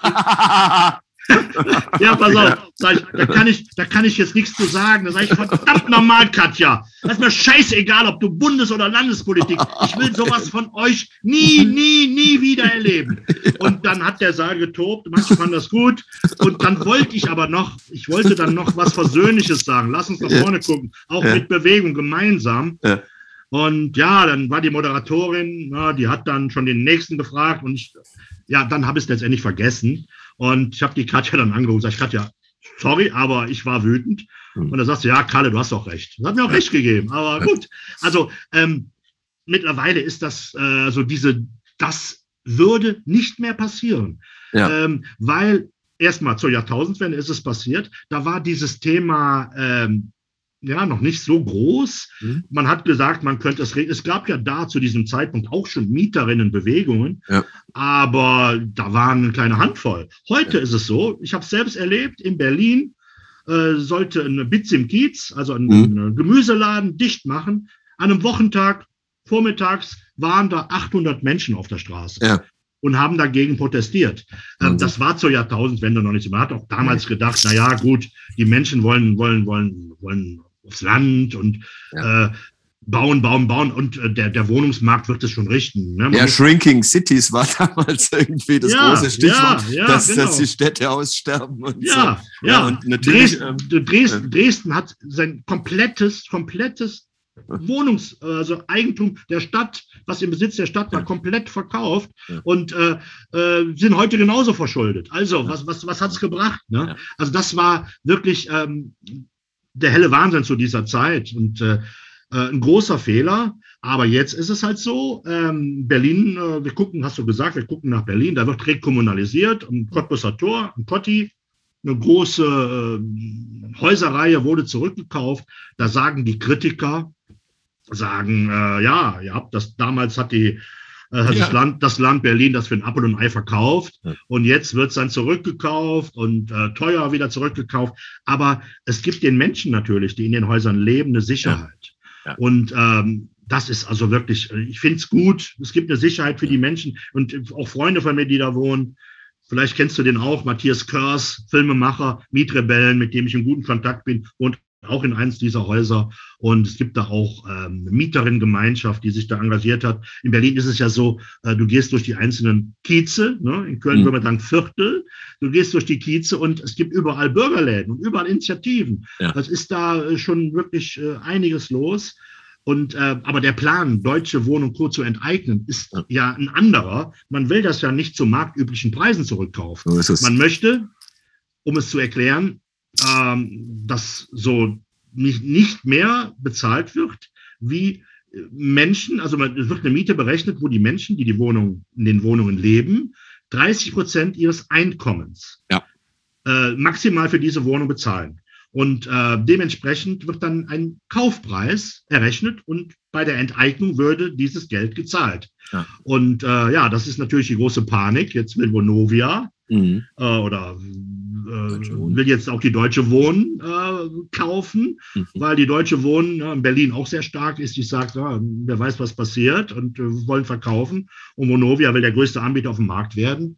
Und äh, da ist, äh, ist auch eine große Katastrophe, was, was Vonovia macht ne, und äh, wie sie, wie sie äh, ihr Geschäftsmodell und äh, von einem Euro äh, Gewinn, der erwirtschaftet wird, geht, geht äh, ein großer Teil jedes Mal an die, äh, an die Immobilien Inhaber. Ich ja. selbst bin ja auch kritischer Aktionär, also Immobilienaktionär bei äh, Vonovia. Jetzt musst du nicht denken, ich wäre ein reicher Mann. Es ist eine Aktie, ne? eine. Ja, aber ich habe, äh, man hat dann Stimmrecht. Ja. Und vor allen Dingen Rederecht. Rederecht, ja. Das ist natürlich äh, durch, das war jetzt nur online und war nicht so möglich, hm. aber wir haben schon dafür gesorgt, dass, äh, also die kritischen Immobilienaktionäre der Wohnungsunternehmen, dass diese Veranstaltung äh, mal locker zwei Stunden länger war, weil wir uns zur Wort gemeldet haben. Und ja. andere, die dann zur Wort sagten, sagten dann, Herr, Herr Gehrig, äh, äh, treffen Sie sich doch lieber mal zum Kaffee mit dem Herrn Buch, also der Chef der, der Vonovia auf, auf, auf dem Kaffee und Kuchen, äh, dass sie jedes Mal das in der Länge sind. Es gab aber auch Immobilieninhaber, die mit uns gesprochen haben, gesagt haben, da habe ich noch gar nicht drüber nachgedacht, dass ich hier das Geld mache auf Kosten der Mieter und Mieterin. Ich, ich, ja, wirklich, wirklich, die, die da gar nicht drüber nachgedacht haben. Sagt ja, wisst ihr was? Nee, das möchte ich jetzt aber nicht mehr. Nee, ich, das, das will ich auch nicht mehr. Nee, ich gebe mir, ob sie es gemacht haben, ob sie Aktien abgegeben haben, verkauft haben, weiß ich nicht. Aber äh, ich denke, es hat schon hier und da äh, was bewirkt. Ja, das ist immer, was das für Blüten treibt, wenn es nur als Finanzanlage ähm, gesehen wird. Ne? Dann werden die Menschen einfach ausgeblendet, die dazugehören. Ja. Aber es gab dann ja, also diese, diese, ähm, diese Arbeit für den Volksentscheid Enteignung ähm, geht ja jetzt weiter, aber es gab jetzt sozusagen einen Zwischenschritt, ähm, eine Reaktion der, der Berliner Politik, also von Rot-Rot-Grün. Die haben dann zwar, also in, in Teilen Grüne, Linke haben dann ähm, diese Enteignungsbewegung unterstützt, aber irgendwie ähm, ja doch auch Angst vor der eigenen Courage gehabt und dann diesen Mietendeckel eingeführt, den viel diskutierten Mietendeckel. Ähm, der hatte natürlich positive Effekte auf die Miethöhen, ähm, hatte aber natürlich auch, muss man zugeben, viele Konstruktionsfehler. Also wie das da in den Baujahren festgemacht wird und so, schon mit der heißen Nadel gestrickt. Ähm, auch sozusagen die Neubauleistung soll es ja angeblich drosseln. Dazu kommen wir aber später, dass wir eh neue Akteure auf dem Immobilienmarkt brauchen und nicht diese Renditeoptimierung. Aber dieser Mietendeckel wurde jetzt nicht, weil er, ähm, weil er ähm, äh, inhaltlich ähm, falsch wäre vom Verfassungsgericht kassiert, ähm, sondern weil das Land gemäß Verfassungsgericht nicht zuständig ist, um sowas zu erlassen.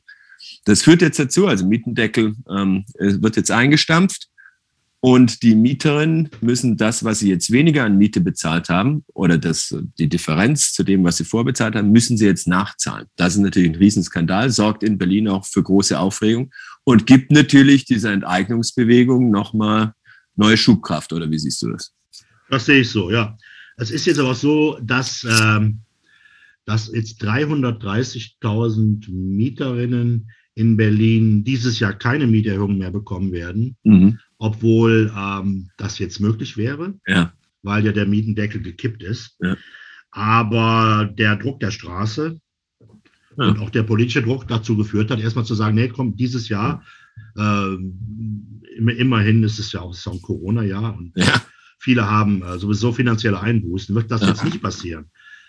Und äh, der Schub ist jetzt bundesweit wirklich gekommen und äh, wir als Bewegung fordern das Ne? Am 11. Mhm. September gibt es eine große Demonstration in Berlin. Mhm. Da rufen wir als Bewegung auch zu auf. Äh, auch Recht auf Stadt, auch die Bewegung gemeinsam gegen Verdrängung Mietenwahnsinn bundesweit.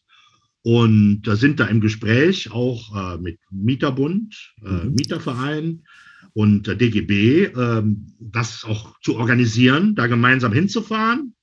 Vielleicht können wir einen Bus chartern. Ja. Aber man muss natürlich immer noch gucken, wie ist das, die Corona-Situation. Aber dass wir da von Köln und aus anderen Städten, dass wir eine große, wirklich mächtige Demonstration hinbekommen, mhm. immer im Hinterkopf unter Corona-Bedingungen, ja. äh, weil das nehmen wir schon sehr ernst. Da, äh, ne, das ist auch wichtig, dass wir uns alle schützen. Aber im Moment sieht es so aus, dass wir das am 11. September machen können. Und da rufen wir zu auf. Und äh, das ist jetzt ganz frech im Prinzip, was ich dir sage. Ja. Äh, es ist so noch nicht so, so ganz nach außen gegangen, aber wir wollen, wir wollen auf jeden Fall äh, auch in Berlin dann präsent sein und das unterstützen und ja. wollen den Schwung mitnehmen. Und äh, der Mietendeckel, der hat ja äh, ein kleines, ja, kleine Geschichte am Rande, in Stockholm zu einer richtigen Regierungskrise geführt. Ach. Vor zwei Tagen, vor zwei Tagen, da hat nämlich die, ähm, die bürgerliche Zentrumspartei mhm. hat gesagt, dass äh, Neubau äh, wenn neu gebaut wird, es mhm. gibt den Mietendeckel in Stockholm, also oder in, in also das, äh, das da äh, gibt den guten Schutz schon, dass dann aber bei Neubau eine beliebige Miete genommen werden kann. Ja. Und ähm, jetzt ist, gibt es diese Regierungskrise und äh, unter Umständen kippt die Regierung, was aber auf der anderen Seite ganz schlecht wäre, weil dann die neue Regierungsbildung wahrscheinlich mit den rechten ja. Kräften in dem Land dann zustande kommen wird. Aber ähm, da ist halt für die, für die linken Kräfte in, in, in Stockholm ist halt da äh, eine rote Linie überschritten worden, mhm. zu sagen, wir wollen, ne? das ist nur mal so am Rande. Also es ist, äh, wird nicht nur in Deutschland diskutiert. Ja. Sehr schön. Dann haben wir jetzt mal so die, die, die gängigen Sachen ähm, um, um Mietpreise, also das sind ja als Defensivstrategien, ne, um Mietpreise einigermaßen ähm, niedrig zu halten, ähm, abgearbeitet. Und jetzt gucken wir uns mal das Thema Wohnraum an. Also es muss ja auch natürlich, es reicht ja jetzt nicht, ähm, die Mieten auf dem jetzigen Stand einzufrieren. Sie sind ja überall schon zu hoch und es fehlt bezahlbarer Wohnraum, eben in den wachsenden Städten. Wir sprechen jetzt vor allem von den deutschen Großstädten. Ne? Wir sprechen jetzt nicht von, von strukturschwachen Gebieten, die haben ganz andere Probleme. Ne? Ähm, so ja, da stehen Häuser leer. So. Ja, natürlich, natürlich. Weil, ja. weil, weil keiner da lebt, so, ja. weil die Menschen wegziehen und äh, ja. ja. Und das erste Problem, also die, die erste Möglichkeit, Wohnraum ähm, zu schützen, sage ich mal. Ähm, das hattest du eben schon angesprochen, ist die Wohnraumschutzsatzung. Das ist ähm, Schutz vor Zweckentfremdung. Also, dass ähm, aus Wohnungen nicht private Ferienwohnungen gemacht werden. Airbnbs ist da das Stichwort. Ähm, das Problem sind aber ähm, in der Regel nicht so, so private Airbnbs, wo, wo halt einer noch eine kleine Einliegerwohnung hat, die er, die er dann ab und zu ähm, äh, untervermietet, sondern ähm, es sind wirklich so richtig kommerzielle ähm, Angebote. Ne? Was weiß ich, Hotels, die dann ähm, nebenan noch ein ähm, paar Wohneinheiten mieten für die Junggesellenabschiede und so weiter. Ne? Das ist ja ein riesen, riesen Markt mittlerweile ähm, geworden. Ich persönlich finde, dass auch bei der Diskussion um Zweckentfremdung immer ein bisschen zu kurz kommt, so Physiotherapiepraxen, Zahnarztpraxen, Kanzleien und so weiter, die alle in schicken Altbauwohnungen mit, ähm, mit, ähm, mit Dielen und Parkett ähm, sind. Die haben natürlich alle Bestandsschutz. Aber irgendwann muss man da ja auch mal ran, finde ich. Ähm, das sind zweckentfremdete ähm, Wohnungen. Aber du hast es ja schon gesagt, wenn es sanktioniert wird, wird es nicht richtig sanktioniert. Ne? Also die, ähm, die Strafen sind sehr niedrig. Ähm, und natürlich ähm, fehlt auch das Personal, um überhaupt die Verstöße, wenn es jetzt nicht die, durch die Bewegung ähm, öffentlich gemacht wird, die die Verstöße überhaupt kontrolliert. Was schätzt du denn, wie viele illegale Airbnb-Wohnungen haben wir denn in Köln und ähm, wie viele von denen ähm, wurden schon ähm, mit Strafen belegt? Also, ähm, ich kann dir keine Zahlen nennen, aber um kurz zu antworten, es sind viel zu viele. Ja. Und äh, die Strafen sind viel zu wenig. Alles klar. Aber äh, äh, ich weiß auch nicht, wie man an diese Zahlen rankommt, ob ja. da überhaupt eine Möglichkeit besteht. Ja. Also die, die äh, Wohnraumschutzsatzung, also ähm, die gegen die Zweckentfremdung vorgehen soll. Man muss ganz klar sagen, Wohnungen sind natürlich äh, äh keine Unterkünfte für Touristen. Das ja. ist, Wohnungen sind zum Wohnen da. Ja. Und das sind auch, Wohnungen sind auch nicht dazu da, was du gesagt hast, Anwaltspraxen oder, oder ja. Zahnarztpraxen. Äh, da gibt es ja viele Beispiele auch äh, am Rathenau Platz hier in Köln, mhm. ähm, drumherum, äh, wo dann Gewerberäume auf einmal entstehen. Äh, und das Problem ist, wenn es dann noch angezeigt wird, äh, es passiert ja äh, nichts, es müsste ja dann wieder umgewandelt werden. Man müsste sagen, okay, du musst ausziehen, das soll wieder Wohnraum. Das passiert ja nicht der Anwalt, die, die Zahnärzte, alle bleiben in diesen Häusern. Ja. Und da ist das große Problem. Und es passiert ja auch nicht viel. Es ist, ne, also, dass man da mal wirklich große Strafen verhängen würde. Also der Deutsche Mieterbund NRW mit Sitz mhm. in Düsseldorf, die fordern ja pro Wohnraumzweckentfremdung eine Strafe von 500.000 Euro. Mhm. Wenn es die Gesetze hergeben würde und wenn es das wirklich gäbe, das muss ja eine Horrorvorstellung sein für alle, die, die damit Geld machen und Kohle ja. machen. Und wenn die dann wirklich, äh, wenn es das wirklich gäbe, eine halbe Million Euro mhm. an Strafe, mhm. ich glaube, dann wird dieses Geschäft knall, also sehr schnell aufhören. Ja. Ja. Äh, aber wie gesagt, ich habe ja eben davon gesprochen, selbst die 50.000 Euro, die jetzt schon möglich wären, mhm. pro Objekt, pro Wohnung, werden ja auch nicht umgesetzt, ne? Ja, weil es die Gesetze ja. nicht hergeben. Man kann natürlich viel fordern und auch die halbe ja. Million kann man fordern. Da lässt sich keiner abschrecken, weil sie alle wissen, selbst wenn es eingeführt würde, passiert ja doch nicht. Aber das ist die Forderung. Es gibt äh, sehr viele Wohnungen in Köln. Ich beobachte das. Ich habe da einen Blick für. Äh, da gibt es die Schlüsselkästen, die dann vom Haus hängen, ne? wenn dann jemand kommt äh, dass man sich da mit einem Code ein, also den kriegt man dann vorher gesagt, die, die, die Immobilienportale äh, schicken dir dann auf dein Handy oder auf, auf, dein iPhone eine Nachricht, da musst du einen bestimmten Code eingeben, dann machst du den Schlüsselkasten auf, da gibt es dann auch keinen, der sich weiter kümmert. Dann, also äh, man, man kann es erkennen, ich, hab, ich wohne ja in der Nähe hier in Köln vom Eberplatz, ich gehe ja. Richtung Eberplatz, da gibt es zig Objekte, ne? auch Eigelstein, das ist ja Domnähe, ne? Ja. sehr beliebt. Ähm, ja, man kann es gar nicht alles auflisten. Ja. Ich würde, also deine Frage, die würde ich gerne mal selbst beantwortet wissen. Wie viele ja. Häuser gibt es in Köln? Ja. Das wäre mal hoch, hochinteressant. Und wenn wir von Zweckentfremdung sprechen, dann haben wir noch gar nicht, das ist durch die Wohnraumschutzsatzung nicht ähm, abgedeckt, aber die Zweckentfremdung seitens Investoren und Investoren, die dann natürlich, ähm, wenn sie dann mal, die dann Baugenehmigungen kriegen für Hostels für Bürobauten und so, wo du keine baust, wo du aber dringend Wohnungen bräuchtest. Ne? Dazu kommen wir gleich. Ähm, denn ja, zuerst würde ich mal gerne mit einer, mit einem Mythos aufräumen. Die Parole der Marktgläubigen ist ja, wiederholen das ständig, träufeln die diese Parole in alle Ohren, bauen, bauen, bauen. Die einzige Lösung für ah, das Wohnraumproblem ist das bauen, ist bauen, bauen.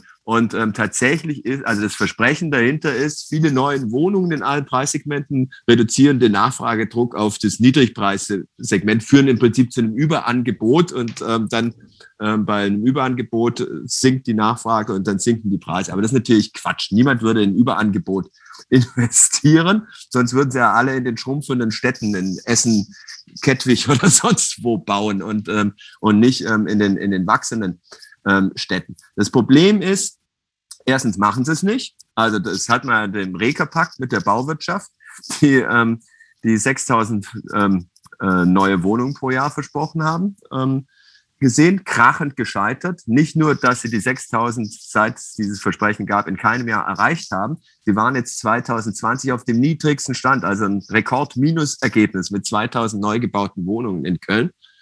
Aber das Hauptproblem ist natürlich, der Bodenwert ist ja der Preistreiber und der Bodenwert ist viel zu hoch. Und auf diesem überteuerten Grund rechnen sich, können bezahlbare Wohnungen im Prinzip gar nicht gebaut werden. Das, ähm, in München zum Beispiel werden, werden Grundstücke bevorzugt an Genossenschaften und ähm, sowas vergeben. Aber die müssen selber, haben die da extra das Landesrecht geändert, damit sie den, den, den Boden subventionieren können von der Stadt, damit die Genossenschaften sich da überhaupt wirtschaftlich bezahlbare Wohnungen leisten können. Das heißt, wenn wir bauen, bauen, bauen sagen, machen wir nichts anderes, als sozusagen die aktuellen Renditeerwartungen, die an den aktuellen Bodenwert gekoppelt sind, ähm, zu unterstützen. Das ist natürlich auch bei den Ankäufen durch die Stadt Berlin, was du gesagt hast, ne? oder durch, durch, durch den Bezirk Kreuzberg, natürlich ein Problem, wenn du, das, das kann, also das ist ein wichtiges Symbol und ein Einstieg irgendwie, um, ähm, um solche Flächen dem Markt zu entziehen. Aber du kannst nicht jetzt groß alles ankaufen, denn damit ähm, äh, realisierst du ja nur die vollkommen überzogenen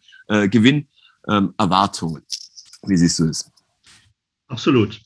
Also auch mit dem, äh, also dieses, dieses Bauen, Bauen, Bauen, mhm. ähm, das wird ja auch wirklich, äh, ja, ich kann es auch nicht mehr hören. Äh, es ist auch sowas von falsch. Also, man behauptet, äh, wir bauen schon so viel, es wird gebaut und der mhm. Markt wird es, wird es dann schon regulieren. Mhm. Ähm, das ist ja das, äh, was auch viele Regierenden, jetzt Parteien einmal behaupten. Äh, es ist gar nicht bewiesen und ist auch falsch, weil es wird viel gebaut. Es wird vielleicht mehr auch gebaut, also nicht viel, es wird auch gebaut, aber überall, auch in Köln, äh, sehe ich nur, dass teuer gebaut wird. Ja. Und es wird kein bezahlbarer Wohnraum gebaut. Und äh, das Problem ist in der Tat, ähm, dass, dass ähm, der Boden also viel zu hochpreisig verkauft wird. Da fängt so das Problem an. Du hast es richtig gesagt. Wenn ich viel sehr viel bezahlen muss für Grund und Boden, wie soll ich dann da äh, sozialen Wohnungsbau zum Beispiel äh, hin, hinbauen? Dann ist das schon gar nicht mehr möglich. Und ähm, es, es, ist schon vor vielen Jahren ein Buch von dem Vogel, helf mir mal, Hans-Jochen Vogel? Ja. Hans-Jochen Vogel ähm, geschrieben worden zu dieser Problematik, wo er ja. vollkommen recht hatte. Ja. Und äh, ein SPD-Mann darf man ja auch mal sagen, aber Äh, innerhalb seiner Partei äh, ist es nicht so beachtet worden, glaube ich mal, weil man äh, die Erfolge äh, gab es halt nicht, ne, da mal wirklich anzugreifen. Und äh, der, der Boden sollte dann in Erbpacht oder sonst wie vergeben genau. werden, äh, dass da auch wirklich oder an, an Genossenschaften. Wir brauchen eine neue Wohnungsgemeinnützigkeit. Genau, dazu wollte ich jetzt gleich kommen. Ne? Ah, und wir brauchen auch natürlich dass, dass diese Bodenspekulation, dass das ein Ende hat, dass, dass, dass wir das auch nach Konzeptvergabe vergeben wird. Äh, wir können nach Ulm gucken, wo das, wo das sehr gut gemacht wird in Deutschland, wo, wo wirklich äh, geguckt wird, äh, was haben, haben die Investoren vor, was haben sie, steckt da für ein Konzept dahinter, wo, wie viel bezahlbarer Wohnraum, wie viel sozialer Wohn Wohnungsbau entsteht da und dann wird das Bauland vergeben. Und ich meine, wozu das führt, natürlich investieren die ähm, investiert das Kapital in, ähm, in Gebiete mit einer hohen Ertragslücke. Also entweder wo bisher niedrige Mieten sind mit ähm, einfachem Wohnungsbau, abreißen, da was Schickes hinbauen, wo hohe, hohe ähm, Gewinnerwartungen dann entstehen. Oder natürlich, was ist der günstigste Boden, der zu haben ist, ist Ackerland. Dann fordern sie ähm, an der Peripherie der Städte ähm, äh, die, ähm, die ähm, aus, also äh, die Genehmigung von neuem Bauland. Und es führt dazu, dass, dass auf diesen Äckern ähm, schon jetzt so ein hoher Spekulationsdruck liegt, dass zum Teil die Bauern es sich nicht mehr leisten können, ähm, da Landwirtschaft zu treiben, weil eben einfach auf den Verdacht hin, dass daraus vielleicht mal Bauland wird, ähm, mit diesem Boden schon spekuliert wird. Also, dann gibt es ja auch immer das Problem Baugenehmigung, zu wenig Baugenehmigung. Ähm, aber wir haben ja schon festgestellt, selbst wenn es Baugenehmigungen gibt, wird nicht gebaut, weil die Bodenwertspekulation ähm, sich, sich besser rechnet. Also das Problem sind, sind nicht sozusagen, oder sagen wir nicht, was das Problem nicht ist. Das Problem sind die Akteure und Akteurinnen auf dem Immobilienmarkt. Also, du hast es schon gesagt, Missachtung des Baugebots, Missachtung von Zweckentfremdung und so weiter, Strafzahlungen minimal gegenüber den Bodenwertsteigerungen, Enteignungen werden nicht, nicht gemacht. Und dann gibt es jetzt so Versuche, wie können wir dann jetzt trotzdem bezahlbaren Wohnraum machen. Ähm, in Köln gibt es das kooperative Baulandmodell. Ähm, das bedeutet, ähm, der, ein Investor kriegt nur eine Baugenehmigung, wenn er 30 Prozent geförderten Wohnungsbau da realisiert. Zwei Probleme. Erstens, die können, die können Kosten rausrechnen. Ähm, das Ganze ist gebunden an eine Bodenwertsteigerung, an erwartete durch die Baugenehmigung. Die können dann Kosten rausrechnen, ähm, dass sie das nicht machen müssen, zum Beispiel wenn sie Altlasten im Boden sanieren mussten oder sowas.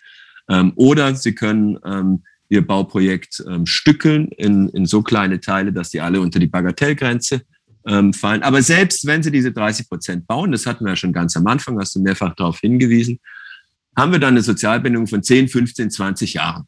Und das ist im Verwertungszyklus einer Immobilie natürlich ähm, ein Witz. Da sagt jeder Investor, ja klar, dann mache ich halt 20 Jahre gedämpften, ähm, gedämpften Mietpreis und nach 20 Jahren habe ich freie Hand und, ähm, und kann da machen, was ich will. Das ist ja eh alles immer ähm, sozusagen, da ist die Zukunft schon mit eingepreist. Aber dann ist dieses Land, ist dieses Grundstück, ist dieses Objekt für den sozialen Wohnungsbau für immer verloren. Und ähm, das heißt, wir brauchen neue Akteure auf dem Markt, wir brauchen Genossenschaften, neue Gemeinnützigkeit. Das hat der André Holm ähm, aus Berlin ähm, sehr populär gemacht, dieses Konzept.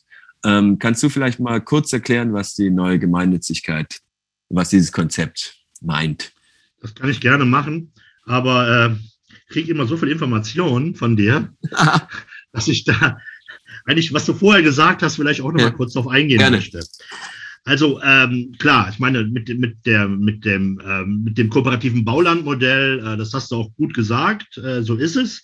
Äh, das Problem liegt darin, also wenn, ne, wenn man sagt, lieber Bauherr, liebe Bauherrin, äh, du kriegst Baurecht, aber du brauchst 30 Prozent äh, musst du sozialen Wohnungsbau bauen, dass es wirklich so oft umgangen wird. Wir haben ja, ja am Radertalgürtel, da wo die Deutsche Welle war, äh, da sind ja jetzt 600 Wohnungen entstanden. Ja, Wahnsinn, ne? Und 30 Prozent sozialer Wohnungsbau ist ja schon was. Ja. Wobei wir natürlich am liebsten 100 Prozent hätten. Aber ja. okay, und dann hat man gesagt, ja, das Gebäude war kontaminiert genau. und äh, das, dann hat man sich auf 10 Prozent geeinigt. Und genau so, das ist jetzt passiert in, ähm, in Köln-Mühlheim. Mhm. Äh, das ist ja, die Gersch-Gruppe hat ja jetzt das große ja. Gelände verkauft. Und dann sagen wir doch auch noch, wer da am Radetalgürtel der, der Missetäter war, das war Bauwins Adenauer, ne? Genau, mit klangvollem Namen, Bauwitz Adenauer, ja. genau. Und äh, da, äh, das wird ständig umgangen. Und ich sage auch mal, die Bauwens Adenauer oder Gerschgrub oder jetzt derjenige, der es jetzt gekauft hat. Übrigens auch immer fleißig an die CDU spenden, habe ich äh, in dem Kontext auch. Ja, ja, natürlich. Das, das, ja. das, ist, das ist bekannt. Und die dann auch äh, äh, ja, gute Anwälte im Nacken haben und das ja. immer, immer, ja. immer wieder hinkriegen. Also beim kooperativen Baulandmodell muss man wissen, dass diese Regelung 30 Prozent sozialer Wohnungsbau ja erst ab der 21. Wohnung äh, ja. sein soll. Und äh, ich fahre ja oft durch Köln und auch mit dem Fahrrad. In der Stadt bin ich viel unterwegs. Und wenn ich irgendwo einen Neubau sehe, dann gucke ich mir die Klingelschilder an. Und es sind sehr oft 20 Klingelschilder. Ja. Also, da ist man raus. Da kann man direkt äh, teuer, hochpreisig verkaufen oder vermieten. Ne? Und äh, ja, äh, schade eigentlich, dass da dann nicht mehr gebaut wird. Klar, ich meine, äh, der Fall jetzt in Köln-Mühlheim, da stand ja das KHD-Gelände drauf. Ja. Und äh, schon klar, dass der ganze Boden abgetragen werden muss. Über Jahrzehnte ja. äh, sind da Gifte in den Boden geflossen. Aber älteste Gasmotorenfabrik der Welt, das steht da schon. Das war zeitlang das Zeug. Ja. Genau, genau so ist es. Ne? Also dass äh, die, die neue Wohnungsgemeinnützigkeit ähm, wird gefordert und ist auch sehr sinnvoll. Und wir hatten ja schon mal eine Gemeinnützigkeit. Ja. Äh, damals die neue Heimat ist mhm. vor die Wand gefahren, weil äh, sich äh, Leute aus dem Vorstand da selbst bedient haben. Und da hat damals äh, der Kanzler Kohl gesagt, ja. seine Regierung äh, braucht man nicht. Äh, wir machen noch keine neue. Das war jetzt alles, hat man ja gesehen, was dann ja. passiert. Also in dem Modell der neuen Wohnungsgemeinnützigkeit werden den Unternehmen, die also Wohnungen bauen, die werden mit Steuern entlastet. Und auf der anderen Seite werden denen auch Grundstücke, sollen denen Grundstücke in Erbbaupacht zur Verfügung gestellt werden. Und die verzichten dann auf Eigenkapitalverzinsung, mhm. weil sie ja nicht, äh, also weil sie auch gemeinnützig bauen wollen, sollen, äh, bekommen dann aber auch zinsfreie Darlehen, also subventioniert im Prinzip Darlehen mhm. vom Staat und äh, unter den Voraussetzungen sind Netto-Kaltmieten äh, von 5 Euro oder sogar darunter möglich. Und das aber auch zu den regulären Standards. Okay, ähm, das, also, da sind wir uns einig. Wir brauchen Genossenschaften, irgendwelche äh, Bauherrengruppen oder so, die sich ähm, committen und sagen, wir arbeiten gemeinnützig, wir wollen damit keinen Reibach machen, sondern wir wollen das wirtschaftlich am Laufen ähm, halten. Dafür kriegen wir eben ein paar Begünstigungen, ein paar Vorteile.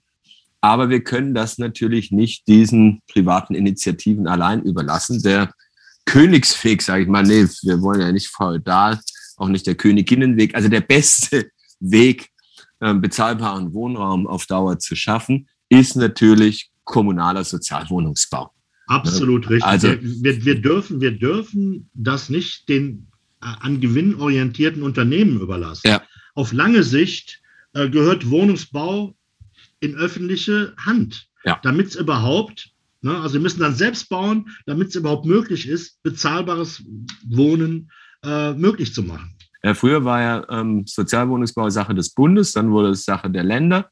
Kommunen können das natürlich auch machen, aber in den Landeshaushalten, in den Klammen, ähm, versickerte immer jedes Geld für, für Sozialwohnungsbau. Wir haben es ja vorher schon gesagt, es werden viel zu wenig Sozialwohnungen gebaut, viel weniger als aus der Sozialbindung fallen. Deswegen sinkt die Sozialwohnungsquote immer weiter.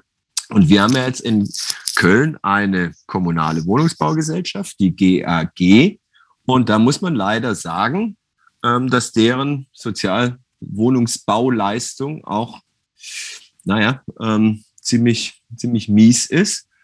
Hat natürlich Gründe, weil die an der Börse notiert ist und, ähm, und ähm, sozusagen eher ihrer eigenen ähm, Rendite, ja, Optimierung sich verpflichtet fühlt als dem Gemeinwohl.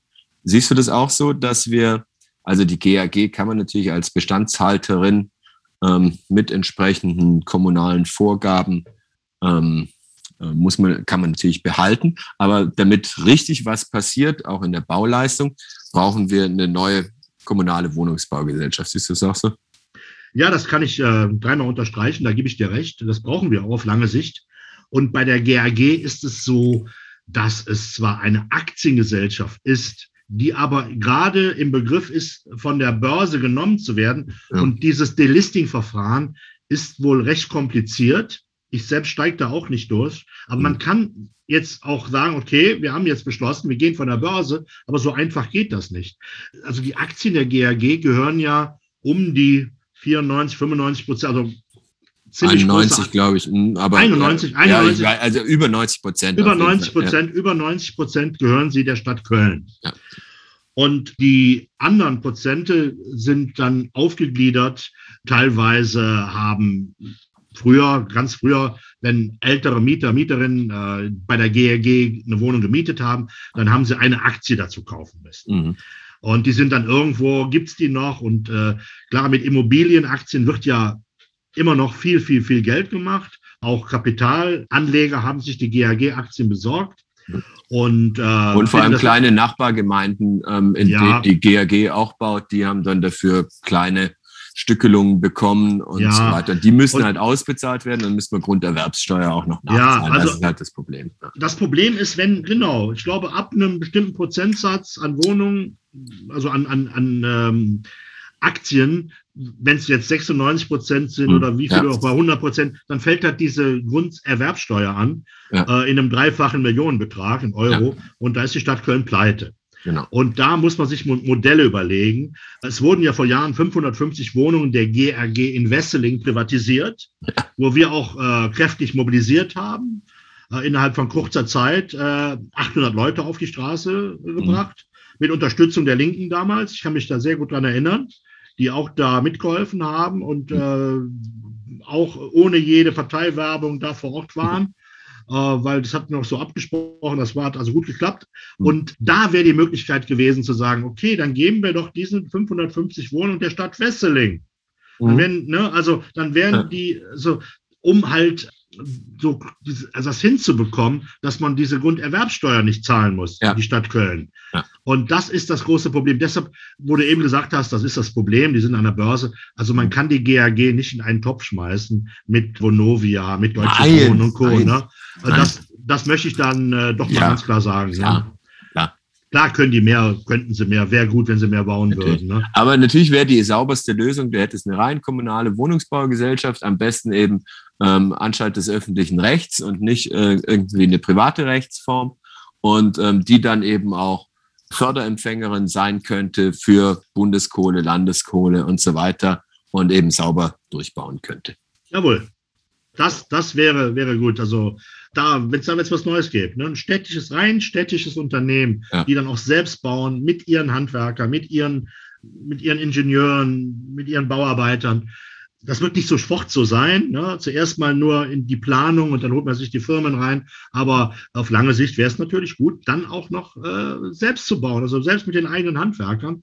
Und das, das äh, ja, ist ein Traum, sage ich. Ja, ja. An dem wir aber natürlich arbeiten müssen. Dazu gehört natürlich auch eine kommunale Bodenvorratspolitik. Ne? Also wir haben ja schon gelernt, dass viele öffentliche Grundstücke, viele öffentliche Objekte in den letzten Jahrzehnten privatisiert wurden. Jetzt muss man das teuer zurückkaufen. Muss man natürlich gucken, wie teuer das sein muss. Das Baulandmobilisierungsgesetz erwähne ich jetzt schon zum dritten Mal. Ich habe es noch nicht, also ich habe es zwar mehrfach durchgearbeitet und bin auch gerade dabei, das in mein Exemplar des Baugesetzbuches die Änderungen reinzuschreiben, um mal ähm, das alles zu erfassen, was, was das bringt. Es gibt da einige Kritik, dass nicht weit genug geht. Ich finde es aber für, also persönlich wirklich erstaunlich, dass sowas aus dem Hause Seehofer dann tatsächlich kommt, weil da viele wichtige Dinge drin sind. Also das kommunale Vorkaufsrecht wird dann auch gestärkt. Aber wir haben ja jetzt festgestellt, das Problem sind die hohen Bodenpreise und eine vernünftige Baupolitik, eine vernünftige Wohnungspolitik kann erst an dem Punkt beginnen, an dem der Markt sabotiert wird. Also wir müssen möglichst viele Grundstücke, möglichst viele Objekte diesem dieser Marktdynamik entziehen. Vorher können wir nicht wirtschaftlich, ohne sozusagen ähm, zu viel öffentliche Mittel dafür zu verschwenden,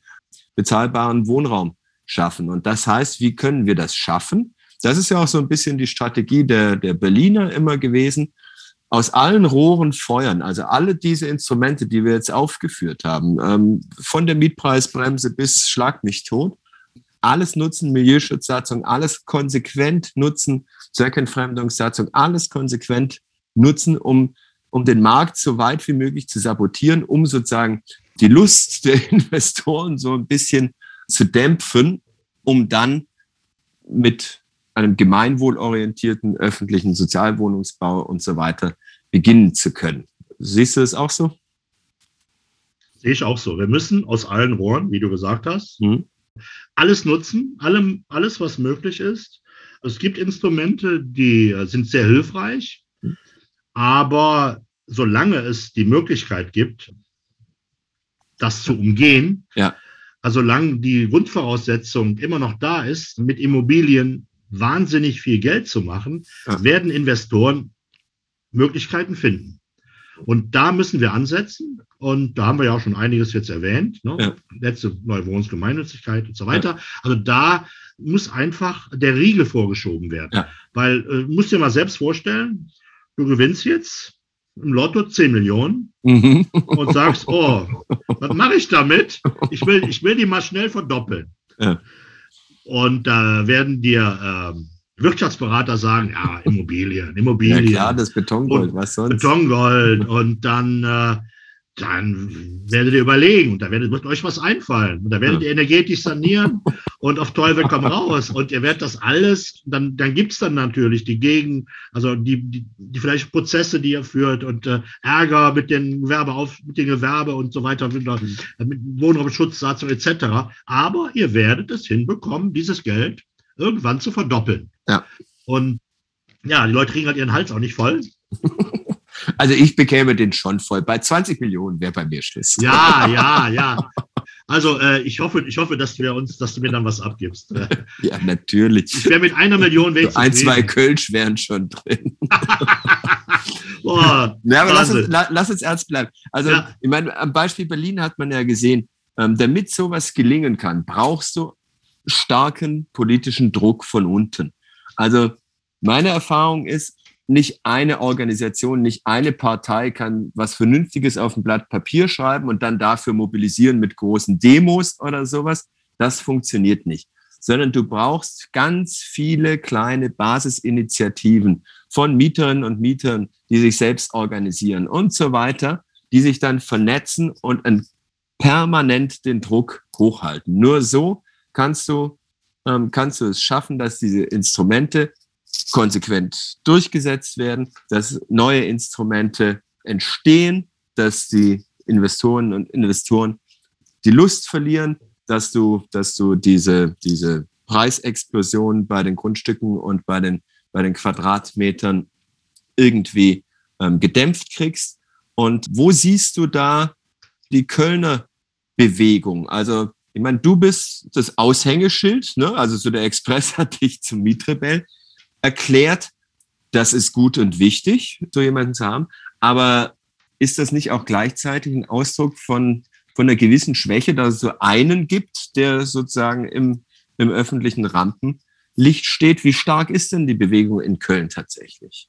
Die äh, Mieterinnenbewegung ist in Deutschland, um mhm. später auf Köln zu kommen, in den Jahren stark geworden, auch gewachsen, weil auch die Probleme natürlich immer stärker, also schlimmer wurden. Mhm. Und der Druck der Straße, da gebe ich dir recht, der ist enorm wichtig. Und da stellt sich auch gar nicht die Frage, haben wir jetzt das geschafft, die Zwangsräumung zu verhindern? Ja. Haben wir ein Haus besetzt und das gab jetzt Öffentlichkeit, jetzt mussten wir sowieso wieder raus und jetzt steht es immer noch leer dass diese Sachen halt überhaupt passieren, bundesweit und immer wieder ja. passieren und immer wieder das thematisiert wird und unsere Erfolge, die wir haben, in einzelnen Fällen, was uns auch am, am Leben hält, wo wir uns auch mit mhm. aufbauen. Aber die Erfolge, die wir haben, die man nicht so spürt, dass sich in der Wohnungspolitik was ändert, dass jetzt auch diskutiert wird, deutschlandweit, über Enteignung, ja. wo, man, wo man früher gesagt hat, ja. das kannst du gar nicht in den Mund nehmen, da, da, ja. wirst, da wirst du geprügelt. Das sehe ich auch als Erfolge dieser Bewegung an. Und Kölner Bewegung, um auf deine Frage zu antworten, ähm, die ist stark, wenn es Aktionen gibt. Wenn wir einen Housing Action Day oder wenn wir äh, aufrufen oder es gibt konkrete Fälle, äh, die wir unterstützen. Da ist jemand soll aus der Wohnung und äh, wir machen Einzel, wir machen ja also wir machen die genau Einzelberatungen, helfen einen Anwalt zu finden, wie aber auch, äh, dass wir uns vernetzen und bundesweit mit den anderen Akteuren zusammen agieren. Und äh, ich bin nicht alleine. Das bin ich nicht. Ne? Also, also äh, das ist ja das, was die Journalisten immer sagen. Ja, ne? genau. Und die Journalisten sagen, ja. sie das sind. Das ist ein, verrückter Vogel. Wie kommt der denn auf die Idee? Mensch, ja. den nennen wir jetzt mal Mietrebell. Ja. Das ist halt einer, so wie im Henneschen-Theater ist dann so einer der und einer der Typ. Genau. Sie, da gibt es auch noch diesen Mietentyp. Hat einer zu mir, Sie haben doch Ihre Zwangsräumung verhindert. Sag ich, nein. Das waren viele, viele, die mich unterstützt haben haben. Das kann keiner alleine ja. und so. Ähm, aber äh, wir wissen ja, wie die bürgerlichen Medien funktionieren. Ja. Sie äh, arbeiten gerne mit Geschichten und Personen, ja. die auch ihr Gesicht hergeben. Das ist natürlich auch ein Problem, wenn du zwangsgeräumt wirst. Du hast den Loser-Stempel auf der Stirn und du gehst hm. nicht unbedingt damit äh, pausieren, ja. pausieren an die Presse oder hältst dein Gesicht in die, in die Fernsehkamera. Ja. Äh, ich hatte von Anfang an kein Problem damit und äh, mir ging es um die Sache und wollte das öffentlich machen. Und äh, ja gut, jetzt ist es nun mal so, dass ich da halt öfters angefragt werde ja. und äh, ich halt weiter auch äh, für die Bewegung kämpfe und ich ja, öf ähm, öfters ähm, frage, ja? Finde ich auch, auch, absolut richtig und wichtig. Ist eben nur tatsächlich, wollte ich nur ähm, dir die Gelegenheit geben zu sagen, dass da, dass da natürlich mehr passiert. Und hast du denn, ähm, du hast jetzt gerade von letzten Samstag, wir nehmen heute auf am 21.06., dem längsten Tag des Jahres, deswegen ist es auch die längste Sendung bisher hier ähm, bei Ohrenblut. Aber äh, am 19.06. hattet ihr diesen Aktionstag für, für Mietenstopp. Was, was gibt's denn jetzt so an anstehenden Aktionen? Oder was kannst du den Hörerinnen, die jetzt sagen, jetzt reicht's mir, jetzt will ich mich auch engagieren für eine vernünftige Wohnungspolitik. Wo kann man sich denn einklinken oder wozu kannst du die Leute ermutigen? Selber was auf die Beine zu stellen, ist natürlich am Anfang nicht einfach, wenn du jetzt kein auf Wohn, äh, auf Baurecht oder Mietrecht spezialisierter Anwalt bist. Wo können sich die Leute engagieren? Also zum Beispiel Recht auf Stadt ähm, oder. Zum Beispiel Recht auf Stadt. Es gibt das Solidarnetzwerk in Köln. Es gibt Wohnen, Wagen, mhm. äh, die sich auch für, für auch Geflüchtete einsetzen, was wir auch natürlich auch tun. Ja weil äh, bezahlbarer Wohnraum ist äh, für alle hm. ein, hat es gerade gepiepst bei dir, sozialer Wohnraum ja. ist für alle äh, Grundbedürfnis. Das ist wie Essen und Trinken. Und wir müssen alle wohnen. Menschen, die hier schon ewig leben, lange leben in der Stadt, die müssen in der Stadt bleiben. Menschen, die dazukommen, Menschen, die geflüchtet sind, alle. Alle ja. brauchen diesen bezahlbaren Wohnraum. Dafür kämpfen viele Initiativen und die können sich auch an Recht auf Stadt wenden. Wir treffen uns jeden zweiten und vierten Montag im Monat. Mhm. Äh, momentan online, so wie wir zwei jetzt. Mhm. Und irgendwann auch mal wieder, äh, dass wir uns mal wieder treffen werden. Und äh, die können sich an äh, Recht auf Stadt, wir haben Facebook-Seite wenden und äh, wir werden ich verlinkt es dann auch. Ja. Verlinkt das in den Verteiler aufnehmen ja. und cool. Äh, ja, so an uns wenden wir, wir, wir freuen uns über jeden, der mitmacht. Sehr schön. Wir sind jetzt fast am, am Ende. Ähm, ich wollte nur noch eine Sache sozusagen der Vollständigkeit halber ähm, mit aufnehmen. Wir haben ja jetzt ähm, Wohnen als die neue große, was heißt die neue, also die Bodenfrage, wie das ähm, der, der, Deutsche Städtetag vor einigen Jahren jetzt ähm, wieder genannt hat. Das ist eigentlich so ein marxistischer Kampfbegriff über Jahrhunderte gewesen. Ähm, aber das ist natürlich eine der zentralen sozialen Fragen. Ähm, aber zurzeit gibt es zumal in Köln natürlich einen ähm, starken grünen Mainstream. Und da werden solche Wohnungsfragen oft ähm, von so, so einer Nachhaltigkeitsdebatte gekreuzt. Und ich würde am Schluss gerne nochmal kurz festhalten, dass das keine, dass sich ähm, die verschiedenen Ansprüche da nicht ausschließen. Also es gibt viele grüne Architektinnen und Architekten, die da ganz tolle ähm, Ideen haben. Ähm, was weiß ich, auch günstiger zu bauen und nachhaltiger zu bauen, wo dann keine energetischen Sanierungen möglich sind. Holzbauweise war jetzt ähm, oft das ganz große Thema.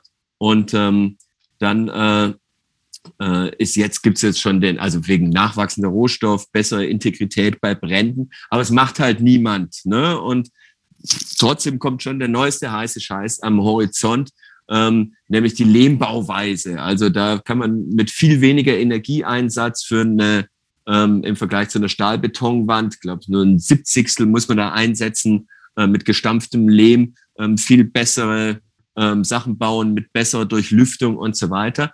Das Problem ist, wenn man das, wenn man das machen will, ähm, dann sagen eben die entsprechenden Ideengeberinnen, das ist aber nur zu schaffen, wenn man die Kalkulation des Mitteleinsatzes, also des Ressourceneinsatzes, über den gesamten Lebenszyklus der Immobilie rechnet. Also nicht nach kurzfristigen Renditeinteressen, sondern auf 40, 60 Jahre rechnet.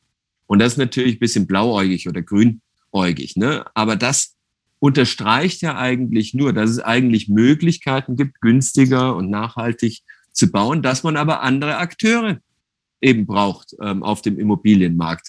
Wenn du die öffentliche Hand und andere gemeinwohlorientierte Akteure als Vorreiterinnen hast, dann kannst du auch solche Sachen durchsetzen, die für den Klimaschutz vernünftig sind. Aber du kannst es eben nicht machen mit großen Immobilienunternehmen oder mit Immobilieninvestitionen als Finanzanlagen, die auf Quartale, Jahresberichte oder sonst welche kurzfristigen Verwertungszyklen gedacht sind. Das wollte ich nur noch mal loswerden zum Schluss. Ich sehe da, die Nicken. Da, da gebe ich dir recht. Wunderbar. Mein Lieber, das war ein sehr, sehr, sehr, sehr, sehr, sehr nettes und interessantes Gespräch. Ich habe sehr viel gesprochen, aber du hast halt wirklich, also es macht den Eindruck, als würdest du Tag und Nacht nichts anderes machen. Es ist nicht einfach mit dir einen Termin zu bekommen, ne? aber jetzt weiß ich auch warum. Weil du halt ganz offensichtlich so tief in den Auseinandersetzungen und Kämpfen und in den Bewegungen drinsteckst. Das ist wirklich sehr, sehr beeindruckend und inspirierend, finde ich. Und deswegen ganz lieben Dank, lieber Kalle, dass du da warst. Ich danke dir, dass ich dabei sein durfte. Wer wird Europameister? Wer wird Europameister? Äh, Italien. Ja, denke ich auch.